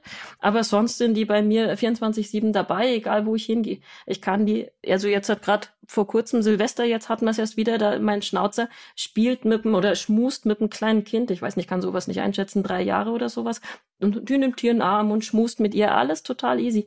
Also die sind wirklich in ihren Regeln. Sicherlich muss ich so einen Hund engmaschig führen. Ich kann nicht durch den Wald gehen und kann sagen, ach, ich gehe jetzt mal telefonieren und kümmere mich nicht weiter drum und lass die Hunde mal Hunde sein. Das geht natürlich nicht. Also ich muss die engmaschig führen. Ich muss immer irgendwo ein wachsames Auge haben. Aber wenn ich das hab, also ich möchte die beiden, also jetzt gerade die Rassen nicht als Familienhunde darstellen, auf keinen Fall. Aber wenn ich die engmaschig führe und konsequent führe, kann ich die ganz normal durch den Alltag führen, wie jeden anderen Hund auch. Das Problem das ist eigentlich ich nur, wenn sich Idioten solche Hunde holen. Das ist das einzige ich Problem. Das, mhm. Ich finde das total schön. Ich finde, ich mag das Gespräch total gern gerade. Weil auch wenn du sagst, ja, mittlerweile kann ich die gut führen und ich lache, dann lache ich nicht darüber, weil ich denke, ja, weil du Schutzdienst betreibst, sondern ja. weil das ja total selbsterklärend ist, dass du sagst, ey, wer sich einen Malinois und einen Riesenschnauzer nach Hause holt, der muss einfach wissen, was er da hat. Und deshalb weißt du, und deshalb ist es eben so, wir machen ja hier immer Rasseporträts und da kann das auch durchaus mal sein, dass ich bei einer Rasse sage, ey, seid ihr beknackt, euch so Lot nach Hause zu holen? Und zwar einfach, weil das sehr speziell ist. Also, ne, also ich habe zum Beispiel, ich habe, weil ich sie halt beim Arbeiten oft erlebt habe, ne, ein bisschen eine Schwäche für Australian Cattle Dogs aber die passen nicht in mein Leben. Ich könnte diesen Hunden einfach nicht gerecht werden. Und weißt du, und wenn ich denen nicht gerecht werden kann, da, dann grenzt das schon die Gruppe der Menschen, die es können, sehr stark ein. Und deshalb finde ich total gut, wenn du sagst, ich muss die engmaschig führen, einfach weil die von der Rasse her natürlich knackig sind und nicht weil ich die sozusagen auch aufs Beißen trainiert habe. Und das ist wirklich nochmal ein ganz wichtiger Punkt, dass die Leute mal ganz kurz weg vom Schutzdienst, sich wirklich reflektieren, was passt überhaupt zu mir? Und ähm, wenn man jetzt sich da so zwei solche Raketen nach Hause holt und, und bei Malinois hast du auch der Trödler unter den Mallis ist noch eine Rakete. Ähm, darüber mhm. muss man sich echt im Klaren sein. Kannst du mal beschreiben, was für dich eigentlich den großen Spaß ausmacht an dem Hundesport? Was ist für dich eigentlich das Faszinierende daran? Ähm, für mich, zumindest an hm, dem Monioring, also da haben wir jetzt, sind wir jetzt noch nicht so viel drauf eingegangen, es ist ein nicht so sehr bekannter Sport in Deutschland, ist einfach diese Erklär, Vielseite. Er, erklär ihn kurz, was Monioring ist, wenn das ein also, wichtiges also, Thema. Monioring ist im Prinzip im Vergleich zum IPO, was wir vorhin kurz besprochen haben, hat der Schutzdiensthelfer keinen Ärmel an, sondern der hat so ein, wie so ein Michelin-Männchen, so einen Komplettanzug an. Also nochmal an, ich will mal sagen, für einen Außenstehenderen schwierigeres Bild. Mhm. Allerdings eine ganz andere Arbeit, die da dahinter steht. Einfach vielleicht auch, weil das Bild so schwierig ist. Weiß nicht, also man bildet generell die Hunde viel mehr in der Ruhe aus, weil sie so viele Übungen in diesem Sport haben, wo sie hochkonzentriert und ruhig arbeiten müssen. Also das Training bei meinen Hunden auf dem Platz besteht, so blöd vielleicht klingen mag, tatsächlich eher aus Nicht-Beißen statt Beißen. Mhm. Also ich wenn ich eine Stunde trainiere, haben die davon fünf Minuten gebissen und die anderen 55 Minuten mussten sie unter Kontrolle sein und sich zurücknehmen und eben gerade nicht beißen. Das ist bei uns. Wohin beißen die Hunde beim Mondioring? In die Beine, hauptsächlich in die Beine und ähm, teilweise in die Arme, je nach Übung. Wohin dürfen sie nicht beißen? Alles, was keinen Anzug hat. Was hat an, was hat äh, keinen Anzug an bei das, den Helfer? Die, die Hände sind natürlich offen und, und der Kopf. Ähm, sie sollten Bauch natürlich wäre, auch nicht im Kragen irgendwo, das ähm, ist auch nicht, ähm, ist auch nicht, nicht Aber Bauch wäre okay? Es, man trainiert es nicht drauf. Es kann in Ausnahmesituationen passieren, ähm, dass ein Hund einfach aufgrund der Schnelligkeit der Handlungen ähm, da mal irgendwo in Richtung Bauch beißt. Das kann passieren. Man trainiert nicht drauf. Definitiv. Kannst du verstehen, kannst du verstehen, dass jemand wie mir beim Mondjöring noch mehr ja, die Haare sehr, zu Berge stehen? Sehr. Ich habe damals ähm, bei uns auf dem Hundeplatz, ich muss dazu, wir sind so ein, ich nenne es immer ganz nett, also ist gar nicht wertend gemeint, aber so Familienplüschi-Hundeplatz.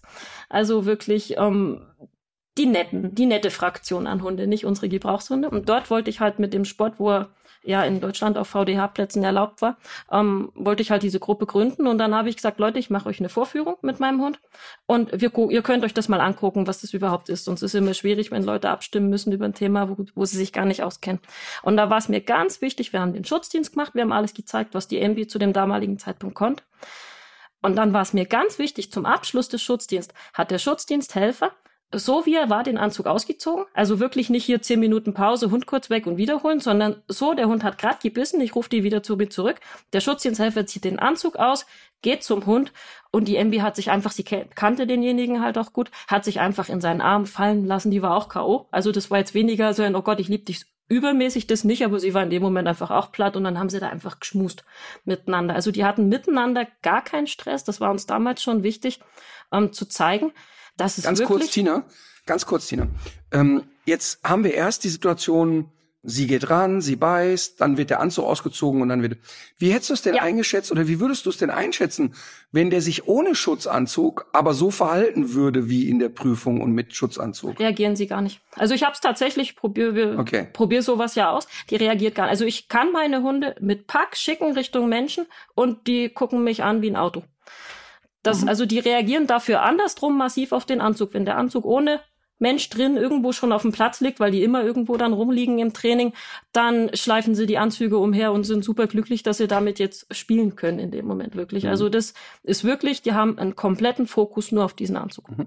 Aber, aber parallel dazu sagst du, sie würde ja im Alltag wehrhaftes Verhalten zeigen oder im Zweifel ja. dich verteidigen sozusagen. Ne? Ja, aber nicht auf mein Kommando. Das ist dann wirklich auf, wenn sie merkt, oh, jetzt wird das Frauchen ängstlich, da kommt jetzt einer und bedroht uns. Das ist so eine Gesamtsituation. Also sie ist generell mhm. zu Menschen sehr offen, aber wenn diese Gesamtsituation bedrohlich ist, also diese Kombi aus, ist, irgendjemand ist vielleicht so alkoholisiert, laut, wie auch immer, und ich bin dazu auch noch unsouverän. Solange ich souverän bin, ist das Ganze auch noch tippitoppi für sie. Wenn ich dann anfange zu sagen, oh, jetzt fühle ich mich aber auch komisch, dann übernimmt sie. Also würde sie Könntest du übernehmen. Kriegst du sie dann gestoppt? Ich war noch nie in so einer Situation, dass es dann wirklich, wenn sie dann, also, also ich war einmal in so einer Situation, dass ich angepöbelt wurde von jemand Betrunkenen und der ist dann aber weitergegangen und dann war gut. Ich muss ganz ehrlich sagen, wenn er jetzt hergekommen wäre und mich angegriffen hätte in dem Moment oder sowas, ich möchte ich nicht die Hand dafür ins Feuer legen. Wenn ich dann in dem Moment nicht adäquat reagieren kann, weil Angst oder sowas, würde sie mich verteidigen. Aber das, da, da, genau, aber da will ich auch Tina zur Seite springen, bin ich mir ziemlich sicher, das hat gar nichts mit dem Schutzdienst zu tun, Nein, sondern das, das steckt in diesen Rassen. Genau, das, das steckt genau Charakter. in diesen Rassen. Ähm, also deshalb, das ist ja das immer, wenn die aber Leute. Aber mir geht's auch gar nicht um, ja, mir geht's aber auch gar nicht darum, das äh, zu äh, kritisieren, sondern ich würde mhm. ja, glaube ich, äh, bei Alma gehe ich auch davon aus, dass die das machen würde. Ich denke nur immer auch noch mal, ein Hund kann sich auch mal vertun. Ein Hund kann auch mal eine Situation falsch ja. lesen. Und wenn man diese Art von Training schon hinter sich hat, dann hat man natürlich noch mal einen Hund, der anders rangeht. Eben, eben gerade nicht. Also sie war, die Ember war nach meinem Empfinden gefährlicher, sag ich mal, für die Umwelt, wo ich noch nicht so viel trainiert habe und sie diesen Beschützerinstinkt, wie auch immer man das jetzt nennen möchte, einfach ausgelebt hat und ich das gar nicht wirklich kontrollieren konnte. Ich habe sie dann halt festgehalten in solchen Situationen und ja, denjenigen auf Abstand gehalten, wie auch immer. Aber jetzt ist es, ist sie eigentlich nach ihrem ganzen Training, gut, sie ist jetzt in Rente, also die muss jetzt gar nicht mehr ja. so viel. Aber jetzt ist sie eigentlich komplett kontrollierbar. Ich will es einmal ganz kurz für die HörerInnen übersetzen. Ähm, was Tina meint ist, diese Hunde haben im Training gelernt, auch wenn du triebhaft bist und du willst gerade ran, wenn ich Platz sage, ist Platz. Das heißt, die mhm. kennen, die, die haben eine gewisse Erfahrung, äh, hochtriebig zu sein, aber trotzdem aushalten müssen. Da bin ich zu 100 Prozent bei dir. Da, da würde ich sofort unterschreiben. Denn die haben die Erfahrung, okay, im Zweifel muss ich mich jetzt zurücknehmen. Ich will, ich will, aber ich muss mich zurücknehmen. Das, das ist ich. genau ich glaub, das, was wir in unserem Sport üben. Ich meine, überlegt euch mal, mhm. ja ähnliches wie ein, ein Jagdverhalten. Stoppe einen Hund aus dem vollen Lauf, wenn er schon hinterm Reh hinterher rennt. Das ist für viele ist ab da irgendwo die Grenze. Wir haben eine Übung, ja. da muss ich den Hund mit Pack hinterm flüchtenden Helfer hinterher schicken. Ich muss den auf dem Weg, ich erfahre, wenn ich ihn geschickt habe, ob er beißen darf oder nicht. Wenn er dann nicht beißen darf, muss ich ihn zurückpfeifen. Und zwar, wenn er bis auf drei Meter an den Helfer schon ran ist. Vorher darf ich gar nicht pfeifen, mhm. sonst gibt's Punktabzug. Mhm. Und dann drehen diese Hunde ab. Dann sagen die, okay, Frauchen hat gepfiffen, ich darf doch nicht. Also in so einem Gehorsamslevel kommen wir dann irgendwann rein. Und wenn der Hund dort ist, dann kriege ich den im Alltag dann auch irgendwann relativ easy geführt. Mhm. Wenn er denn aber mal umschalten sollte. Aber interessant ist, dass wir immer wieder hin und her springen. Auf eine Art, ja, er beißt nicht im Alltag, weil er ja weiß, es ist keine Trainingssituation.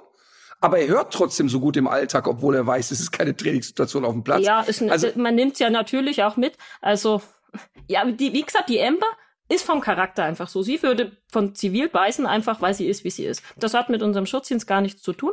Sie ist durch den Sport kontrollierbar geworden. Die Ariel zum mhm. Beispiel ist gar nicht so. Also da, wenn mich irgendjemand angreift, dann steht die Ariel hinter mir und sagt, Mami, du machst es schon. Du schaffst das, mhm. starke Arme. Lass mir vielleicht, lass mir vielleicht die Leine los, dann kann ich abhauen. Also die hat diese Tendenzen von vornherein gar mhm. nicht erst gehabt. Die ist von Grund auf da nicht so ein selbstbewusster Hund. Die sprechen wir im Schutzdienst in der Aggression gar nicht an. Das ist wirklich. Darf ich noch mal kurz fragen? Darf ich noch mal kurz fragen? Die, ja. du, du hast ja von dem Monitoring erzählt, wo es also im Prinzip erlaubt ist, dass der Hund eigentlich in den ganzen Körper beißen darf. Nicht in den Kopf, weil er nicht geschützt ist, nicht in die Hände, weil sie nicht geschützt sind.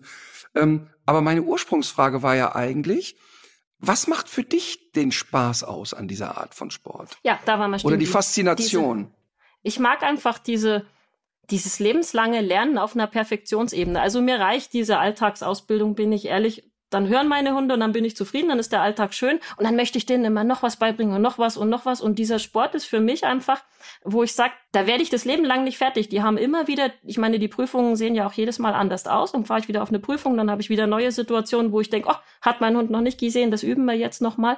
Und es ist einfach so vielfältig. Und dann sind auch die der Sport an sich, also mein Hund muss Gehorsamsübungen zeigen, dass natürlich diese Mitarbeit mit seinem Hundeführer muss natürlich, ja, muss ihm, muss dem Hund auch taugen. Dann haben sie von der Körperlichkeit her, ich meine, die haben Sprünge bei uns im Sport, da würden viele Hunde dran scheitern. Das ist einfach so. Also das sind die springen, die klettern über eine 2,30 Meter Palisade. Die springen vier, viereinhalb Meter weit und solche Späße. Also das sind schon auch ähm, körperliche Sachen, die dann da anspruchsvoll sind. Und dann eben einfach dieses Maß an Kontrolle im Schutzdienst, gepaart, also was für mich einfach Spaß macht, gepaart mit diesem, ja, diesem Leuchten in den Augen, wenn die Hunde das einfach ausleben dürfen. Wenn sie einfach diese ich nenne es auf gut Deutsch, diese Kackbratze mal rauslassen dürfen und sagen, jetzt, heute spielen wir Remi Demi Drexler Party. Und das ist einfach und, das, was mir Spaß macht. Und glaubst du, dass du diese Freude bei den Hunden bei keiner anderen Trainingsform hättest? Durchaus. Ich mache ja auch anderen Hundesport. Also ich bin ja nach wie vor auch noch im Turnierhundesport tätig. Ich mache Zughundesport mit den beiden. So zum Fit-Halten, sage ich mal. Also das nachher alles nicht mehr so ambitioniert, aber ähm, im privaten Bereich zum Fit-Halten. Das macht denen schon auch Spaß. Mein Schnauzer könnte durchaus auch, also wäre auch ohne Schutzdienst sehr, sehr, sehr, sehr glücklich. Das wäre, für die wäre das auch okay, wenn sie alles andere, die macht das sehr gern, aber die spielt auch gern andere Dinge. Mhm. Mein Mali macht alles andere auch mit und es macht ja auch alles andere Spaß.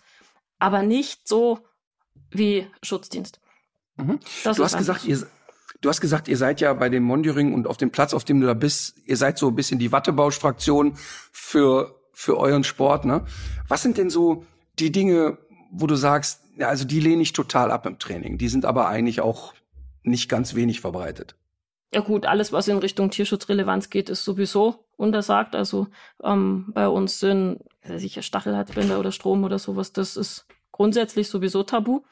Ähm, und dann lehne ich halt bei auch, euch bei euch tabu ja. oder würdest du sagen, das ist grundlegend tabu? Ich möchte nicht für andere sprechen. Okay. Das ist das bei uns in der Gruppe ist tabu. Bei mhm. anderen, was hinter verschlossenen Türen stattfindet, wissen wir, glaube ich, selber. Das, da möchte ich auch nicht weiter drüber. Ja, aber reden. genau das ist es. Da, genau das ist es. Und ähm, das ist ja genau mein Thema, weißt du? Also es ist ja ähm, auch überhaupt kein Geheimnis, dass äh, auch bei der deutschen Polizei extrem grob, auch mit Strom und so weiter trainiert wird. Das haben wir ja an dem, an der Situation in Berlin gesehen, wo es dann plötzlich hieß, also Starkzwangmittel nicht mehr erlaubt für die deutsche Polizei. Und es gibt irgendwie eine Pressemitteilung, ja, dann sind jetzt hier die Hunde arbeitslos. Wir wissen ja nicht, wie wir es sonst anders machen könnten.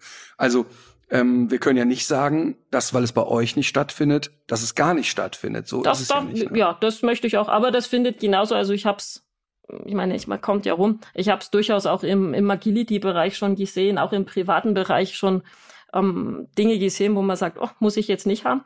Ähm, ja, klar. Dadurch, dass sicherlich wie vermehrt kann man ja letzten Endes, ist es immer so eine Bauchgefühlsache und so eine Schätzfrage. Ich meine, konkrete Zahlen gibt's da nicht, wie viele schwarze Schafe es in Klar. welcher in welcher Sparte gibt, aber die gibt's definitiv.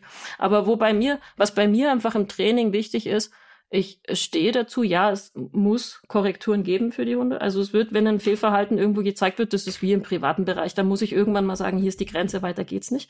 Da das wollte ich gerade fragen. Wie sehen, wie sehen denn für dich Korrekturen aus? Also situativ. Also das reicht schon bei, bei manchen Hunden reicht schon über den Frust zu arbeiten. Also bei meinem Schnauzer zum Beispiel kommt man über Frust sehr weit. Das heißt, wenn sie für sie ist es schon ein, an sich eine Korrektur, wenn sie nicht beißen darf. Das Beißen ist in der Regel ja die Bestätigung von der ganzen Handlung, die sie vorher zeigt. Und wenn ich sage, nee, wenn mir das nicht taugt und du, du machst jetzt nicht, was du sollst, dann darfst du auch nicht beißen, dann kommt die schon in so ein Lärmverhalten rein, wo sie sagt, okay, dann mache ich das. Ich kann sie genauso gut, wenn sie beispielsweise, sie hat so ein bisschen so ein Erregungsproblem, nennen wir es so, also sie ist ein bisschen bisschen arg hochtriebig teilweise, dann geht sie halt wieder zurück ins Auto. Dann ist das Training für sie komplett beendet, erst einmal für die nächste, nächste halbe Stunde, dann ist da komplett Abbruch drin, solche Sachen machen wir. Sicherlich wird da auch mal, wir haben eine Rütteldose im Einsatz, wo ich sage, so jetzt aber, Fräulein, so nicht. Das gibt sicherlich, das ist dann Du kriegst jeweils deine Malinois-Hündin, wenn die auf Puls ist, mit einer Rütteldose beeindruckt. Ja, die, die sogar noch, die ist sehr führerweich. Die ist sehr, ah, also die ist aktuell, die, die, also mhm. die ist wirklich, die schaust du schief an und dann sagt, also nach außen nicht. Wenn du die jetzt korrigieren würdest, würde sie sagen, so Martin, das diskutieren wir jetzt aus. Wenn ich die korrigiere, sagt sie, oh Frauchen, na, das, ich mache nie wieder was falsch. Die ist sehr, sehr, sehr sensibel. Die brauchen tatsächlich, wenn sie ruhig aufgebaut wurden, gar nicht so viel. Also das ist nicht so, dass, dass man den, den Hunden jetzt den Kopf abreißen, ähm, wenn die hier was falsch machen oder sowas. Das braucht's bei einer sachlichen Ausbildung gar nicht. Also mir Kennst ist das auch immer wichtig, dass man da fair bleibt, dem Hund gegenüber. Kennst du, kennst du die, die Situation oder hast du es schon mal gesehen, dass ein extrem oder ein sehr stark triebiger Hund sich verbeißt und aber nicht wieder loslässt und dann geht's los, dann gibt's einen Stromimpuls, dass er loslässt, Im dann wird Ausland. massiv. Das muss Bitte? ich sagen, ja, habe ich. ich. Der Sport ist ja recht international und dann bin ich auch im Ausland unterwegs. Da hatten wir schon sehr unschöne Sachen gesehen. Also, aber gut, das ist halt teilweise einfach auch andere Mentalität. Ähm, Ich will da gar, was nicht deutschsprachiger Raum ist, nachher, da ist Unterhaltung oftmals noch mal ein bisschen anders. Da hat, habe ich Aber es ist auch für dich, aber es ist, aber es ist jetzt für dich schon so, dass du auch mal erlebt hast, da ist ein Hund Ja. so triebhaft, der beißt rein, die kriegen den nicht weg, dann wird er eben über Stromimpuls gegrillt, bis er wieder loslässt, wieder rangelassen, wieder gegrillt, wieder loslassen. Also ist ja jetzt keine, äh, ist jetzt nicht so, dass ich diese Dinge über Nacht träume. Nö, gesehen habe ich sowas freilich schon, ja. Ist jetzt Hm. nicht, ähm, nicht gerade die Regel, aber in Ausnahmefällen natürlich. Und sag mal, wa was denkst du, wenn du, du, du hörst unseren Podcast und du äh, weißt ja, wie ich ticke und, und ich bin ja, äh, sagen wir mal, die, die Schutzhundefraktion sagt, das ist doch der, der die Hunde in Watte packt und Wattebäuschen wirft. Die, die anderen Hundetrainer, die nur positiv verstärken, sagen, ja, dann ist der der, der so grobschlächtig ist und die Hunde äh, quasi misshandelt. Ähm, wenn, wenn du das so hörst und sagen wir mal, wenn du mich völlig bescheuert finden würdest, hättest du nicht gesagt, komm, wir plaudern mal. Aber wenn du, wenn du von jemandem wie mir hörst, ich finde das nicht zeitgemäß. Ich finde das grundlegend falsch, dass eine Privatperson einen Schutzhund ausbilden darf. Und ich finde auch übrigens total falsch, dass es Hobbyjäger gibt. Was geht da in dir vor? Ja gut, das ist immer der Punkt. Ich kenne dadurch, dass ich mit einem Diensthundeführer ziemlich eng befreundet bin, kenne ich zumindest auch, ich möchte nicht für alle reden, aber bei uns die Hundestaffel ziemlich gut, die Diensthundestaffel der Polizei. Und ich kenne dadurch die Unterschiede in der Ausbildung, die bei uns im Sport stattfinden und die im Dienst stattfinden. Und das ist nochmal, das ist nicht dasselbe. Also die Anfänge ja, die Anfänge, die arbeiten bei uns auch mit, mit so einem Anzug, wie wir das im Sport auch machen. Also die Anfänge sind dasselbe. Aber ich kenne halt auch diese, diese Unterscheidung, ab wann ist der Diensthund ein Diensthund und wo bleibt der Sporthund ein Sporthund. Kannst du uns den Unterschied, den groben Unterschied erklären? Ein Diensthund wird, kriegt wirklich beigebracht, zivil ähm, zu beißen. Also da, wo wir den Hund in die Aggression holen und dann aber auch bewusst wieder immer in die Beute zurück und nur in der Beute wird gebissen, da lernt ein Diensthund, also die haben beispielsweise Anzüge aus Kevlar oder sowas, die sind dünner, relativ hart. Da kannst du ganz normale Klamotten drüber ziehen, da siehst du halt aus wie ein bisschen kräftigere Person, aber hat mit so einem Anzug nichts mehr zu tun, sieht einfach aus wie zivil. Dann stellen die mit solch gekleideten Leuten die Schutzdienstsituationen nach. Dann stellen die natürlich Schutzdienstsituationen viel mehr praxisorientierter nach. Die gehen in Gebäude rein und sowas. Dann machen die Stoßkorbarbeit, die ist ja nur noch zivil. Da, ist, da hat der Mensch kein, der, der Schutzdiensthelfer Kannst du es erklären, Mhm. kurz Stoßkorb? Stoßkorbarbeit hat der Hund an an Maulkorb um, der vorn so, so, so geschützt ist an der Schnauze, dass der, also nicht einfach nur so ein normaler Maulkorb, wie unsere Hunde das tragen, sondern der hat quasi so eine Verstärkung vorne an der Schnauze. Und die schicken ihren Hund dann quasi wie zum Beißen mit diesem Maulkorb drauf. Und dann stößt ähm, der Hund bei dem Täter, wie auch immer, in der Regel Richtung Brustkorb oder sowas, dass dem die Luft wegbleibt, im dummen Fall Rippe gebrochen oder was weiß ich. Ähm, und muss da wirklich dranbleiben. Also das ist dann wirklich nur noch zivile Aggression. Das ist halt das, was ein Diensthund ausmacht. Das heißt aber, wenn ich das richtig verstehe, dass dann in der Diensthundausbildung ähm, versucht wird, im Grunde den Unterschied zum Alltag aufzulösen. Und bei euch im Schutzhundsport, wenn er denn richtig und vernünftig ausgeführt wird, tut man alles dafür, damit es da eben keine Verwechslung gibt. Genau. Also im. Dienstbereich würde ich immer, es gibt sicherlich Diensthunde, die können das auch noch ein bisschen besser trennen, aber einen Diensthund würde ich im Alltag nicht streicheln, wenn ich ihn nicht kenne. Also das Mhm. ist halt einfach, das sind dann wirklich Waffen. Das ist ein Diensthund. Also das ist wirklich ganz, ganz, ganz was anderes und gar nicht zu vermischen mit dem Sportbereich. Der Aufbau, wie gesagt, ist ähnlich, aber die Diensthunde kriegen noch mal ganz was anderes auf, draufgepackt. Auch an Belastungen, was die, wenn wir vorhin über so ein paar läpperte Stockschläge geredet haben, was ein, ein Sporthund aushalten muss, da muss ein Diensthund wirklich auch mal ja, da muss dann, der kriegt Kanister über den Kopf kaut oder sowas und dann muss er halt auch mal sagen, nee, ich beiß dich jetzt trotzdem, wo unser Sporthund vielleicht irgendwann sagt, puh, so macht mir das jetzt keinen Spaß, so mache ich hier nicht mehr mit. Also da, ein Diensthund muss noch mal viel, viel vehementer sein und es ist natürlich die Ausbildung einfach eine nicht dasselbe. Das sieht optisch ähnlich aus, aber die Ausbildung beim Diensthund geht ganz weiter. Um mal Zahlen zu nennen, ne? Um mal Zahlen zu nennen. Und ich hab, sage noch einmal, ich bin wirklich Laie im Vergleich zu dem, was du machst, ne? 15 Hunde auf 12, 12, 12 oder 13 verschiedenen Hundeplätzen bekam ich die Möglichkeit zu sagen, darf ich mich denn mal verhalten wie ein Figurant, aber ich habe keine Schutzkleidung an. Ja? Hm. Und es war nicht einer dabei, der nicht versucht hat, in meinen Arm zu beißen. Gut, das ähm, ist halt tatsächlich, das gebe ich zu, im, im IPO-Bereich, ähm, wo das ist mit dem Arm und sowas. Ähm, gibt es Situationen, wo der Helfer bedrohend auf den Hund zugeht, irgendwie sowas? Das, diese komplett diese Situation hast du im Monitoring nicht. Im Monitoring verhält sich der Helfer grundsätzlich immer neutral.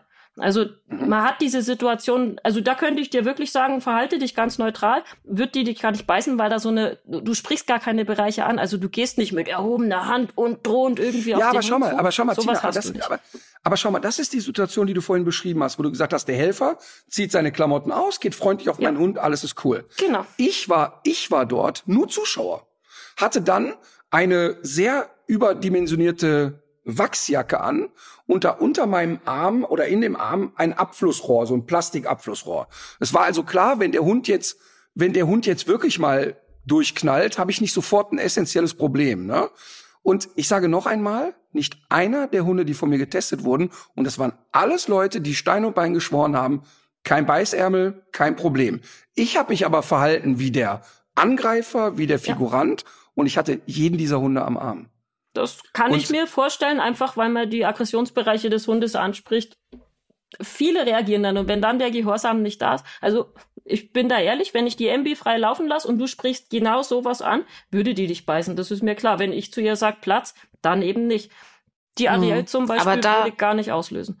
Die würde aber Aber da liegt unser- doch wirklich, da liegt doch, Thema. Entschuldigung, aber da liegt doch wirklich der Hase im Pfeffer und es ist doch auch genau das, was ich eben auch meinte, dass ähm, wenn man diese Bereiche anspricht und dann doch die Reize eben da sind für den Hund, dass es dann doch schwierig ist, äh, gut, diese die- Trennung die- zwischen Hundeplatz und Realität aufrechtzuerhalten. Ja, aber das ist der Charakter vom Hund. Also die MB hätte ihr Leben keinen Schutzdienst machen brauchen, gar nichts. Und du sprichst diesen Bereich bei ihr einmal an und gehst bedrohend auf sie zu und sie würde beißen. Das ist einfach ihr Charakter, solange sie in dieses Beschützen reinkommt. Und der Schutzdienst für sie hat uns ergebracht, dass ich das Ganze kontrollieren kann und sie sich auch von mir kontrollieren lassen möchte. Dass sie gar nicht, dass sie gar nicht sagt, boah, ich muss jetzt hier immer die Alt beschützen, sondern dass sie wirklich Mhm. sich da zurücknimmt und sagt, gut, die, wenn, die, wenn sagt, ich soll, dann muss ich wohl scheinbar. Die, wenn Angst hat, dann sollte ich vielleicht auch. Aber ganz im Normalfall, wenn die sagt, ich soll da jetzt sitzen bleiben, dann. Aber ich will mal passiert eine. Sache kurz, ich will mal eine kurz. Ich muss doch eine Sache fragen, ganz Ja. dringend, aber ne, Mhm. wenn du, weil, weil mich das ja, weil mir das so unter den Nägeln brennt. Also dann gehen wir jetzt mal von deinen Hunden weg und stellen uns einen Hund vor, der das über das Schutzhundtraining erst gelernt hat. Die Aggression, das Aggressionsverhalten. Ja.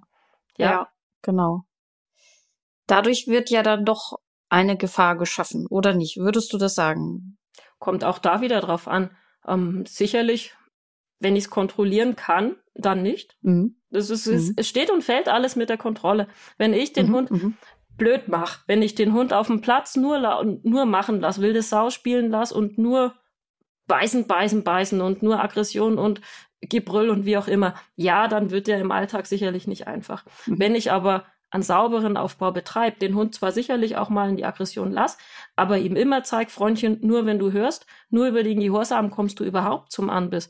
Nur über Zuarbeit zu mir ähm, kommst du überhaupt dahin, dass du da vorne irgendwas agieren darfst, mit dem Helfer dich da irgendwo auseinandersetzen darfst, dann wird der Hund ja immer bei mir erstmal rückfragen, darf ich denn jetzt? Und Mhm. wenn ich sage nein, dann nein. Wenn ich sage ja, dann Mhm. ja. Und ich muss sagen, da war ich selber erstaunt. Wir hatten mal so eine, so eine Art Nachtübung am Hundeplatz.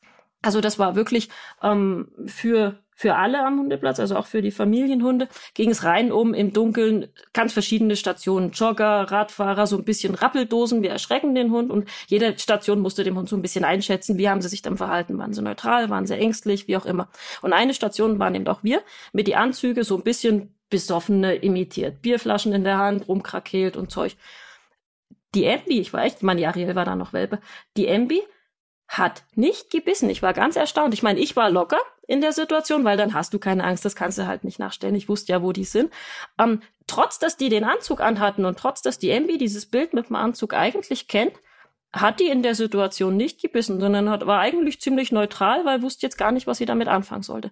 Also es ist nicht, dass die generell, oder was zum Beispiel, was uns auch immer so ein bisschen nachhängt als Image, was ist denn, wenn einer mit einer dicken Downjacke auf mich zukommt? Ist ja nun auch so ein bisschen so angezogen wie mhm. so ein mhm. Anzug. Mhm.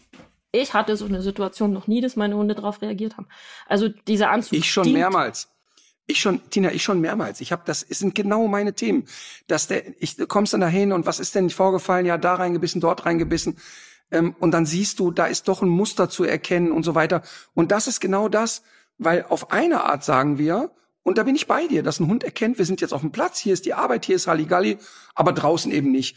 Und ja, da ist der Ärmel drauf, da nicht. Aber ich habe es erlebt, dass ich in der Situation ja, das, das, das, getestet habe ohne, ohne Schutzbekleidung, aber ich habe mich verhalten wie der Helfer und siehe da, der Hund ist sofort dran gegangen. Und da reden wir nicht von einem Hund und nicht von einem Hundeplatz, sondern von verschiedenen Trainingssituationen. Plus, ja. ähm, und das ist mein allergrößter Bauchschmerz ist, dass wir eigentlich in einer Gesellschaft leben, wo wir eigentlich in die Situation kommen, dass wir sagen, Hunde dürfen keine Bedrohung sein und Hunde dürfen nicht bedrohlich sein für Menschen.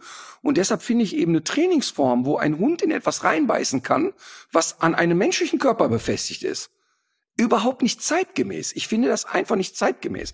Das ist, glaube ich, mein Kernthema. Ich finde es hm. mit so viel Restrisiken verbunden.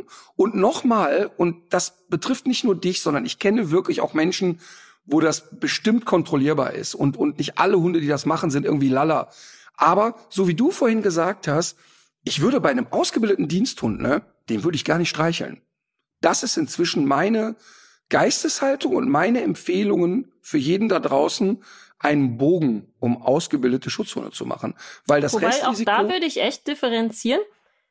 Im privaten Bereich, dass die Hund bös werden, aggressiv werden, auffällig werden, sagen wir mal, fürs Umfeld ist nicht der Schutzdienst, sondern ist der Charakter vom Hund. Und wenn Oder der Hund die Kombination einfach, daraus. Das mag's vielleicht noch mal, wobei, also die, ich beschäftige mich ein bisschen auch so, also ich habe relativ viele Kontakte in Richtung, ja, so, die so Knallis aus Mali in Not und sowas aufnehmen. Das sind Hund, die haben in ihrem Leben noch keinen Schutzdienst gesehen. Der Ariel, ihr Bruder, der, wie mein ja Schnauzer, klar. ihr Bruder, keinen Schutzdienst gesehen. Das sind die, die genauso in der Familie aufräumen. Also das sind einfach Rassen. Nee, Tina nicht, nee, Tina nicht falsch wissen, verstehen. Da, genau, nicht falsch verstehen. Das meine ich auch gar nicht damit. Das meine ich auch gar nicht damit. Ich würde so einen Schritt weitergehen und sagen, also weißt du, wenn jetzt irgendwie meine Kinder irgendwo zu Besuch sind, wo jemand irgendwie 600, die 50 Kilo wiegen, da würde ich eh schon dreimal drüber nachdenken. Ähm, das ist ja nicht das, was ich meine. Also das ist ja völlig klar und wir sind uns auch total einig darüber, dass ein Malinois, ein was auch immer, natürlich eine andere Schärfe mitbringt als ein Pudel. Ja, das ist ja einfach so. Das ist ja sowieso unser Thema und, und das ist ja das, was mich durch den Alltag begleitet, dass ich immer wieder mit Hunderassen zu tun habe, die eine genetische Disposition mitbringen, wo du sagst, die sind ja sogar darauf selektiert und man hat ja gezielt dahin gezüchtet.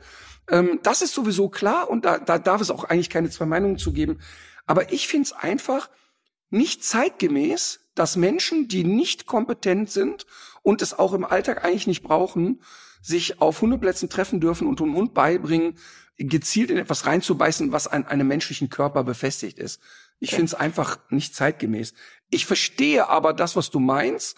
Ich verstehe, dass du sagst, es ist für mich faszinierend, was meine Hunde leisten können und dass ich äh, viel mit denen trainiere und das bereichert unser Leben. Das verstehe ich. Und ich würde aber trotzdem nicht locker lassen und das so gerne auf andere Dinge kanalisieren. Ja, sicher. Wie gesagt, es ist nicht, dass meine Hunde ohne Schutzdienst nicht irgendwie glücklich sein könnten. Das möchte ich gar nicht. Wobei ich wirklich sagen muss, ich habe auch Kontakt zu Leuten, die Malis haben, die keinen Schutzdienst machen, ganz bewusst keinen machen. Das sind aber in der Regel, also relativ häufig sind das die Hunde, wo ich dann aber auch sehe, okay, wir gehen durch die Stadt gesichert mit Maulkorb und sowas, weil genau die oftmals nicht gelernt haben. Die Hunde reagieren genauso explosiv. Die Hunde, die auch an, an Mali, der nie in seinem Leben Schutzdienst gemacht hat und ein bisschen so gelagert ist, wie ein Mali halt eben ist, wird immer explosiv reagieren. Aber da haben die Leute und die Hunde zusammen als Kombi nie gelernt, das zu kanalisieren und das zu kontrollieren, weil sie in diese Situationen ja nie kommen. Und wenn und ich vielleicht auch nicht Situation, lesen gelernt haben. Ja, das kommt nicht. dann noch erschwerend hinzu. Und wenn ich in diese Situation nie komme, dass mein Hund mal ausrastet oder dass mein Hund mal sagt, jetzt hat aber, dann lernt auch der Hund nie, oh, ich muss mich ja nach hinten rückversichern. Das ist immer so ein zweischneidiges Schwert. Ich bin komplett bei dir. Blöd gemacht ist, ist Schutzdienst gefährlich, ja. sind die Hunde Waffen. Keine Frage. Gut gemacht ist es Geschmackssache, ob man es haben will oder nicht. Das ist, da bin ich auch ganz bei dir. Ich kenne die Außenwirkung und ich bin da auch immer, ja, sehr erpicht drauf, bei mir selber, bei meinen eigenen Hunden eine gewisse Außenwirkung darzustellen, dass es eben alles im kontrollierten Maße stattfindet und dass ich eben auch sehr viel Wert auf den Alltag lege. Aber Geschmäckle bleibt immer beim Schutzdienst. Also das ist, dessen bin ich mir sehr bewusst. Was mich halt immer ein bisschen an dieser überspitzten ähm, Beschreibung so ein bisschen stört will ich nicht sagen, weil ich mich so angesprochen nicht fühle, aber ist so dieses typische Klischee der alten Herren, die mit 12, 8 auf dem Kessel da jetzt Schutzdienst machen, hm. weil das ist wirklich, also ich kenne viele, ich kenne auch viele schwarze Schafe im Schutzdienst, aber dieses Alkoholthema hat wirklich stark nachgelassen, sagen wir es mal. Okay, das Einverstanden. Ist, das ist ein Punkt, den ich so nicht unterschreiben würde. Okay. Also das, die, die es professionell betreiben, ja, ich, ich meine, es gibt immer welche, man muss ja auch unterscheiden zwischen denen, die Schutzdienst trainieren und nie im Leben eine Prüfung laufen werden. Einfach weil das, was sie tun, schlecht ist. Ja. Das sind also, dann vermutlich ähm, auch die, die du kennst. Die, die auf Prüfungen führen, nicht SV-Ortsgruppe, sondern wirklich äh, sich höheren Prüfungen stellen. Ja. Sagen wir es mal so. Da wird's Okay. Weniger schwarze Schafe geben. Okay, wir halten fest, der Alkoholkonsum auf Hundeplatz ist deutlich weniger geworden. Ja. Ähm, ich ich, ich äh, äh, melde nach wie vor meine Zweifel an, ob es zeitgemäß ist oder nicht. Und leider ähm, muss man kein Experte sein, um zu sehen, dass sich viele, und da bin ich auch bei dir, äh, alte weiße Männer sich extrem stark darüber profilieren, einen Hund zu haben, der sehr schnell und massiv aus der Hose springt. Und das darf ja sowieso nie die Idee sein. Ich sage erstmal mhm. äh, wirklich Danke, da, ja. dass wir so lange drüber reden konnten. Wir schmeißen dich aber jetzt hier nicht raus. An Katharinas ich Gesicht sehe ich, dass sie noch eine Frage hat. Genau. Okay, ja bitte sehr. Ja, ich habe eine Frage. Du hast eben noch mal von so ein paar lepperten Stockhieben gesprochen. Und ich glaube, darüber müssen wir noch mal so zwei Sätze mehr verlieren. Was findet da genau statt und wie, wie, wie muss man sich das vorstellen und warum? Ja, also bei uns in meinem Sport, im Monjoring, ähm, hat man kein, hat man einen Bambusstock. Ähm, dieser Bambusstock ist aufgespalten, damit er klappern kann. Also das ist wirklich, das ist kein fester Stock, sondern die sind halt, die klappern, machen Klappergeräusche und es werden Schläge angedeutet. Also der Bambusstock ist einer Hinsicht dafür da, um vielleicht auch mal vor dem Anbiss den Hund zu sperren und zu sagen, hey, du kommst hier nicht lang. Aber Ansonsten kommen von oben so angedeutete Schläge und es muss halt klappern, es muss ein bisschen Krach machen und es soll halt so eine Belastung darstellen. Und wird der Hund nicht berührt dabei? Der Hund wird nicht berührt? Nein. Mhm. Ist das im Mondjöring? Ist da, wie ist das im Schutzdienst? Im, im IPO ist es jetzt, ich bin mir nicht sicher, aber ich glaube jetzt seit neuesten auch, dass die nicht mehr berührt werden dürfen. Dass die auch nur noch klappern, äh, nur noch so wedeln dürfen. Wie ist ja so ein Gummistock. Ähm, das war bis das letzten vorher? Jahr noch so. Dann durften die so ein bisschen draufhauen, aber ja, halt mit einem weichen, also das mhm. ist. Aber du verstehst schon, dass Katharina und ich mit den Augen rollen, ne? Okay. Ja, es ist halt so ein leichtes Draufhauen, ja, Mai. Also das ist was, wo ich sag, mag vielleicht im Un, also jetzt halt, wenn ich mir den so draufhau, vielleicht unangenehm sein. Für den Hund in dem Moment, in der ganzen Handlung an sich bezweifle ich, dass er das überhaupt mit. Weil er in einem hohen Erregungszustand ist, sagst du. Genau, genau. Da ist diese Geste vom Helfer, dieses von oben herab, deswegen ist es auch jetzt nur noch angedeutet, ist, glaube ich, das Bedrohlichere an der ganzen Situation, wo der Helfer mehr Spannung machen kann, als dieser eigentliche Schlag. Der ist dann wirklich, das kriegt er, das, das ist dann gar nicht mehr, das kriegt er gar nicht so mit in diesem ganzen Zustand. Aber diese zwei, es sind eigentlich bei beiden Sportarten sind die, die Stöcker, sage ich mal, die Stecken, die sie in der Hand haben, unterscheiden sich, aber es sind beides nur angedeutete Stockschläge. Aber nochmal, du, du verstehst schon, dass das bei mir ein Unwohlsein ausfüllt, äh, aus, äh, es ist mich unwohl werden lässt, wenn ich, wenn ich das höre. Und, und das sind so die Momente, wo ich denke, aber wozu eigentlich? Ja, wozu ist in der Hinsicht sogar relativ einfach erklärt. Also auch im Monitoring ist es ist ja genauso wie im, Schutz, im IPO auch so ein bisschen ähm, Zuchtselektion. Und es ist einfach, wenn du so ein Haschall von Hund hast, was sagt, oh, ich beiß da mal rein, aber eigentlich traue ich mir nicht so. Und du bedrohst den von oben ein bisschen, dann ist der weg. Also es gibt wirklich Hund, die sagen auf das, boah, nee, da lieber wieder zurück, das, das brauche ich nicht. Und das ist, es mag vielleicht auf den ersten Blick einfacher sein, aber das sind oftmals nicht Hund, die im Alltag nicht beißen würden, sondern das sind oftmals Hund, die im Alltag, wenn es ein Mali ist, auch nach vorn gehen, aber die eigentlich Schiss haben. Und dann hast du hier so einen, so einen, so einen kleinen Angstbeißer, das ist bei Mali oftmals noch gefährlicher. Aber das hat ja, aber entschuldige, aber Tina, das hat jetzt mit Angstbeißer wirklich nichts ja, zu tun. Ja, Angstbeißer ist jetzt übertrieben, aber das sind dann wirklich nervenschwache Hunde oftmals. Die, die sowas in so einer Handlung, in, in, wenn sie das so gelernt haben, alles nicht aushalten, sind oftmals oft nervenschwache Hund, wo du sagst, okay, für eine Zucht ist nix. Aber die Formulierung nervenschwach ähm, und, ein, und ein Hund wird als nervenstark bezeichnet, der weiter vehement beißt, obwohl er bedroht wird. Da, da gehe ich nicht mit. Das hat mit nervenstark und nervenschwach erstmal nichts ja, zu tun. Du musst ja die mit, komplette mit Maß. Naja, aber, aber das, was wir jetzt gerade besprochen haben, da bewerten wir eher das Maß an Aggressivität. Nö, äh, nö. Also das kann auch, kann auch komplett nur in einem Beutespiel passieren. Also so wird's ja auch aufgebaut. Das kann komplett. Ja, in der Beute, dann nenne ich es eben in der Beuteaggression. Aber in der Vehemenz zu beißen, darum geht's ja letztlich. Sollte der Hund sich nicht durch so eine kleine Bedrohung wegtreiben lassen. Okay. Wo jetzt, sage ich mal, der normale Alltagsfamilienhund dann eher sagt, puh, da, da gehen wir lieber wieder. Das ist mir zu gruselig, wenn der mich bedroht mit sowas oder wenn es ja. dann tatsächlich wirklich zu so einem Schlag kommt, sage ich mal, wo ein Hund einer Gebrauchshunderasse dann nicht sagen sollte, oh Gott, oh Gott, das jetzt, das, das mache ich nicht. Okay, Katharina. Ähm, allerletzte Frage, ähm, was gibt's noch für Methoden, ähm, wenn ein Hund jetzt in der Situation, wo er eigentlich Aggression zeigen sollte, keine zeigt, um, um also, ihn da zu animieren? Ich habe einen Hund gleich mal von weg, der, wenn nicht in die Aggression kommt, dann ist halt so. Dann, wenn er da nicht vehement verbellt, mein Schnauzer ist so ein Hund, ähm, wenn er da nicht vehement vorn steht und sagt, er will dich jetzt, will denjenigen davon jetzt fressen, dann ist halt so. Dann lasse ich das so stehen. Damit kann ich gut leben. Aber ja, man kann dann Hund natürlich dann, also es gibt unschöne Methoden, mhm. dann mhm. in Bereiche, wo er dann vielleicht auch Angst kriegt und dann irgendwann mal nach vorne geht oder sowas reinbringt. Ich kann über das sogenannte Helfertreiben. Kannst du das mal beschreiben? Kannst du das mal ähm, beschreiben? Einen Hund stark machen. Am Helfertreiben kommt der Hund auf den Platz, erstmal relativ neutral. Es zeigt sich eine, in dem Moment wirklich auch eine zivile Person. Und sobald der Hund, also auf Distanz erstmal, kommt so ein bisschen bedrohlich. Und sobald der Hund sich nur mal kurz stark macht und vielleicht mal so ein, boah, wuff, du davon, macht sich der Helfer sofort schwach, verschwindet wieder und lässt sich vertreiben in dem Moment. Und so machst du einen Hund, der vielleicht nicht ganz so viel Herz mitbringt, ziemlich stark. Dass solche Methoden gibt's. Inwiefern man das anwenden möchte. Das sind ja jetzt noch ähm, ist jedem selbst das, überlassen. Das, also da, das äh, hört sich jetzt vielleicht erstmal ein bisschen harmlos an, ist es ja überhaupt nicht. Ähm, Nein, es ist ne, überhaupt nicht harmlos. Es steht ihm auch kritisch gegenüber. Ja. Äh, Gibt es noch andere ehrlich. Methoden? Ja, nachher wirklich Wehrbereiche ansprechen. Also dass ich wirklich sage, jetzt treibe ich ihn in die Enge, bis er sich nicht mehr traut. Wobei ich wirklich sagen muss, ich würde jetzt behaupten, heutzutage bei den nicht ewig gestrigen schwarzen Schafen wird das wirklich nur noch ganz, ganz, ganz, ganz. Also Katharina, musst du dir so vorstellen, Hund wird so lange bedrängt, bis er wirklich, bis er letzte Ausfahrt defensive Aggression zeigt. Mhm. Also ähm, das heißt also wirklich gar nicht mehr anders kann, geht nach vorne, das wird dann verstärkt, indem mhm. man sagt, oh, jetzt hat das schnell weg, schnell weg geht ihm wieder an, wieder an, wieder an und mhm. er lernt aus der defensiven Aggression eine aggressive, eine offensive Aggression zu entwickeln. Ähm, so wie wir das ja leider haben bei jungen Hunden, die in einer Welpen- und Junghundegruppe immer wieder gemobbt und bepöbelt werden von anderen Hunden, beißen zweimal defensiv aggressiv und merken, oh geil, die Zähne funktionieren.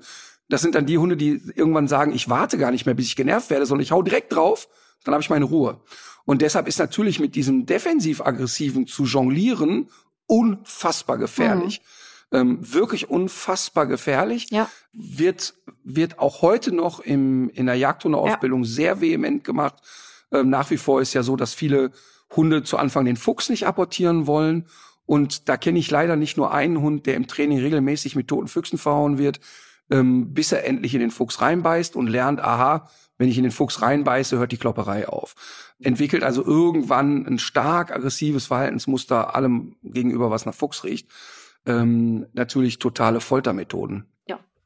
Muss man sagen, sowas gibt's, aber mhm. wie gesagt, ist eigentlich bei den bei den Hunden, die ich kenne, und ich kenne nun mittlerweile viele auch im Aufbau, gar nicht nötig. Also die meisten dieser Rassen, die man dafür nimmt für diesen mhm. Sport, es sind von Haus aus welche, die einen sehr, sehr, sehr hoch, hoch angesiedelten Beutetrieb haben, wo man wirklich sagt, die spielen erstmal mit allem.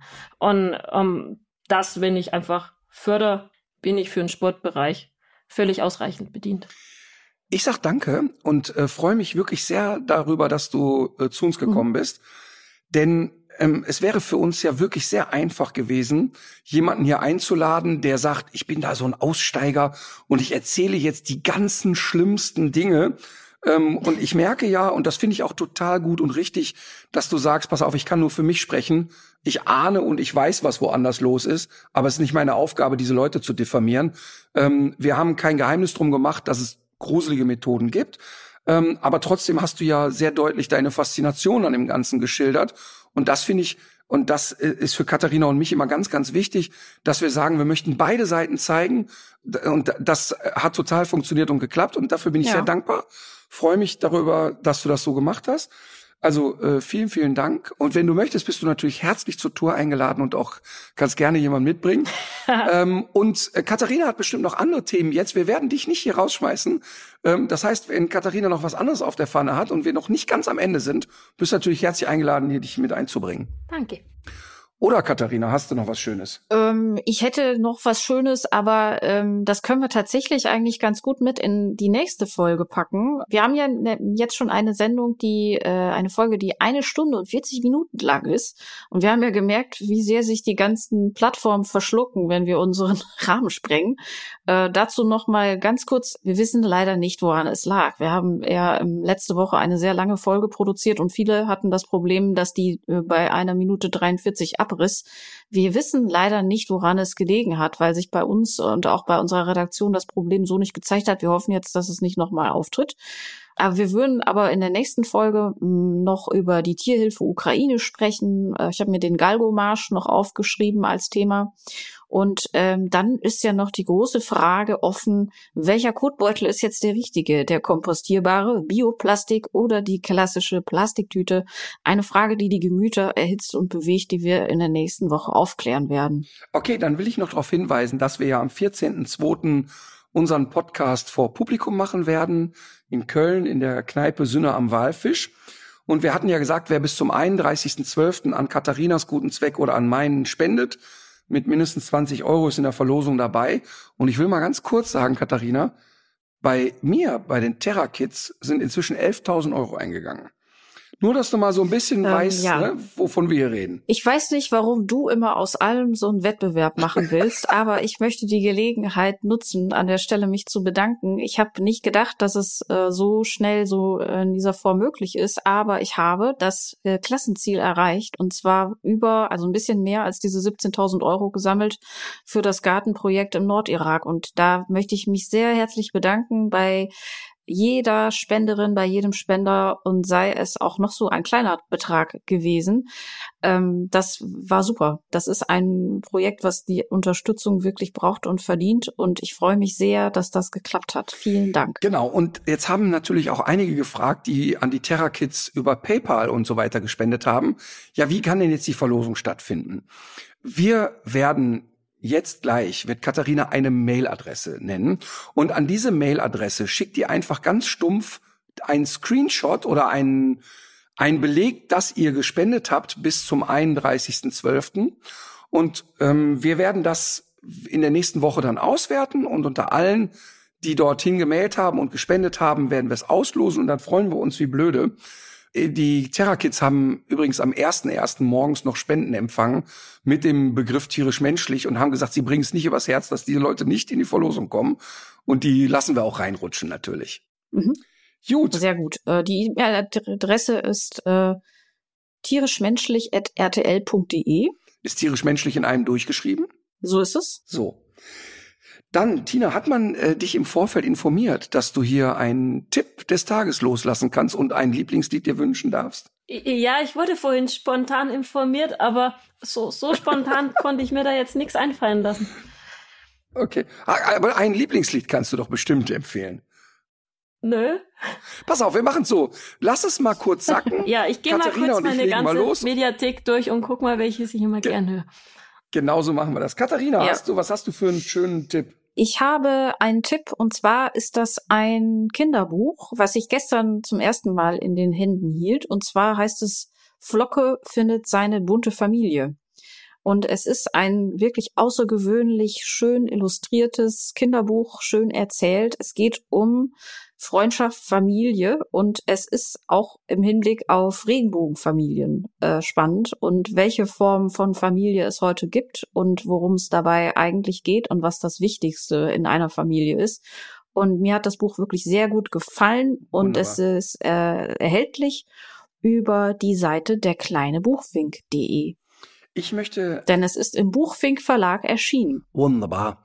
Ähm, ich möchte ganz kurz erzählen, mir ist es ges gestern, glaube ich, passiert, habe ich hier eine äh, deutsche Person angesprochen, die äh, unseren Podcast hört und hat gesagt, dass sie aufgrund dessen, dass wir so oft ähm, erzählt haben, ey, Ehrenamt ist so wichtig und man kann noch mal was machen, Mhm. hat hier auf Mallorca bei einer, ähm, wahrscheinlich wie eine Tafel bei einer Essensausgabe für Menschen geholfen, die, denen es hier nicht gut geht.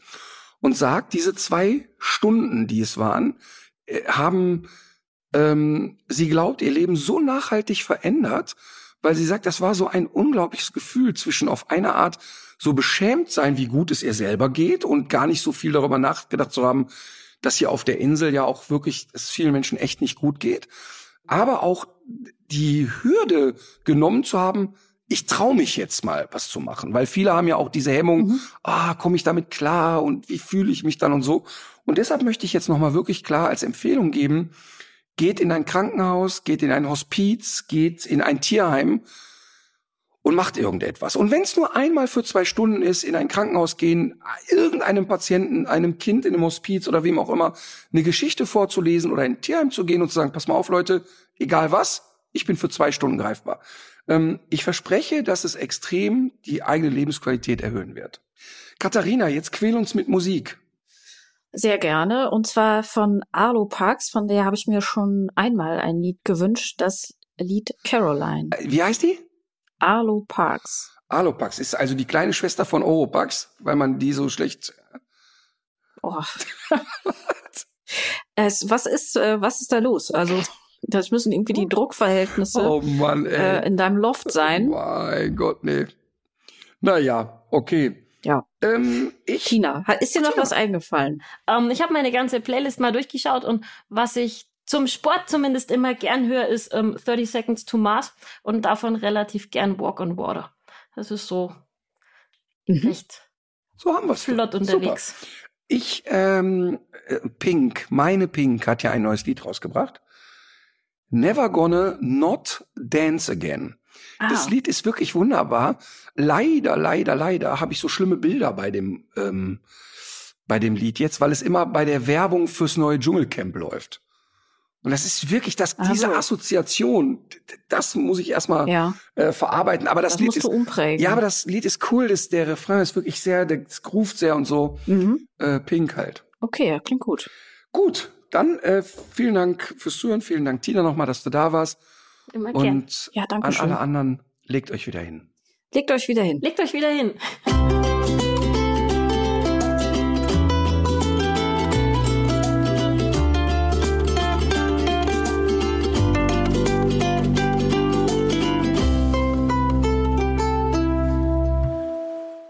Dieser Podcast ist eine Produktion der Audio Alliance.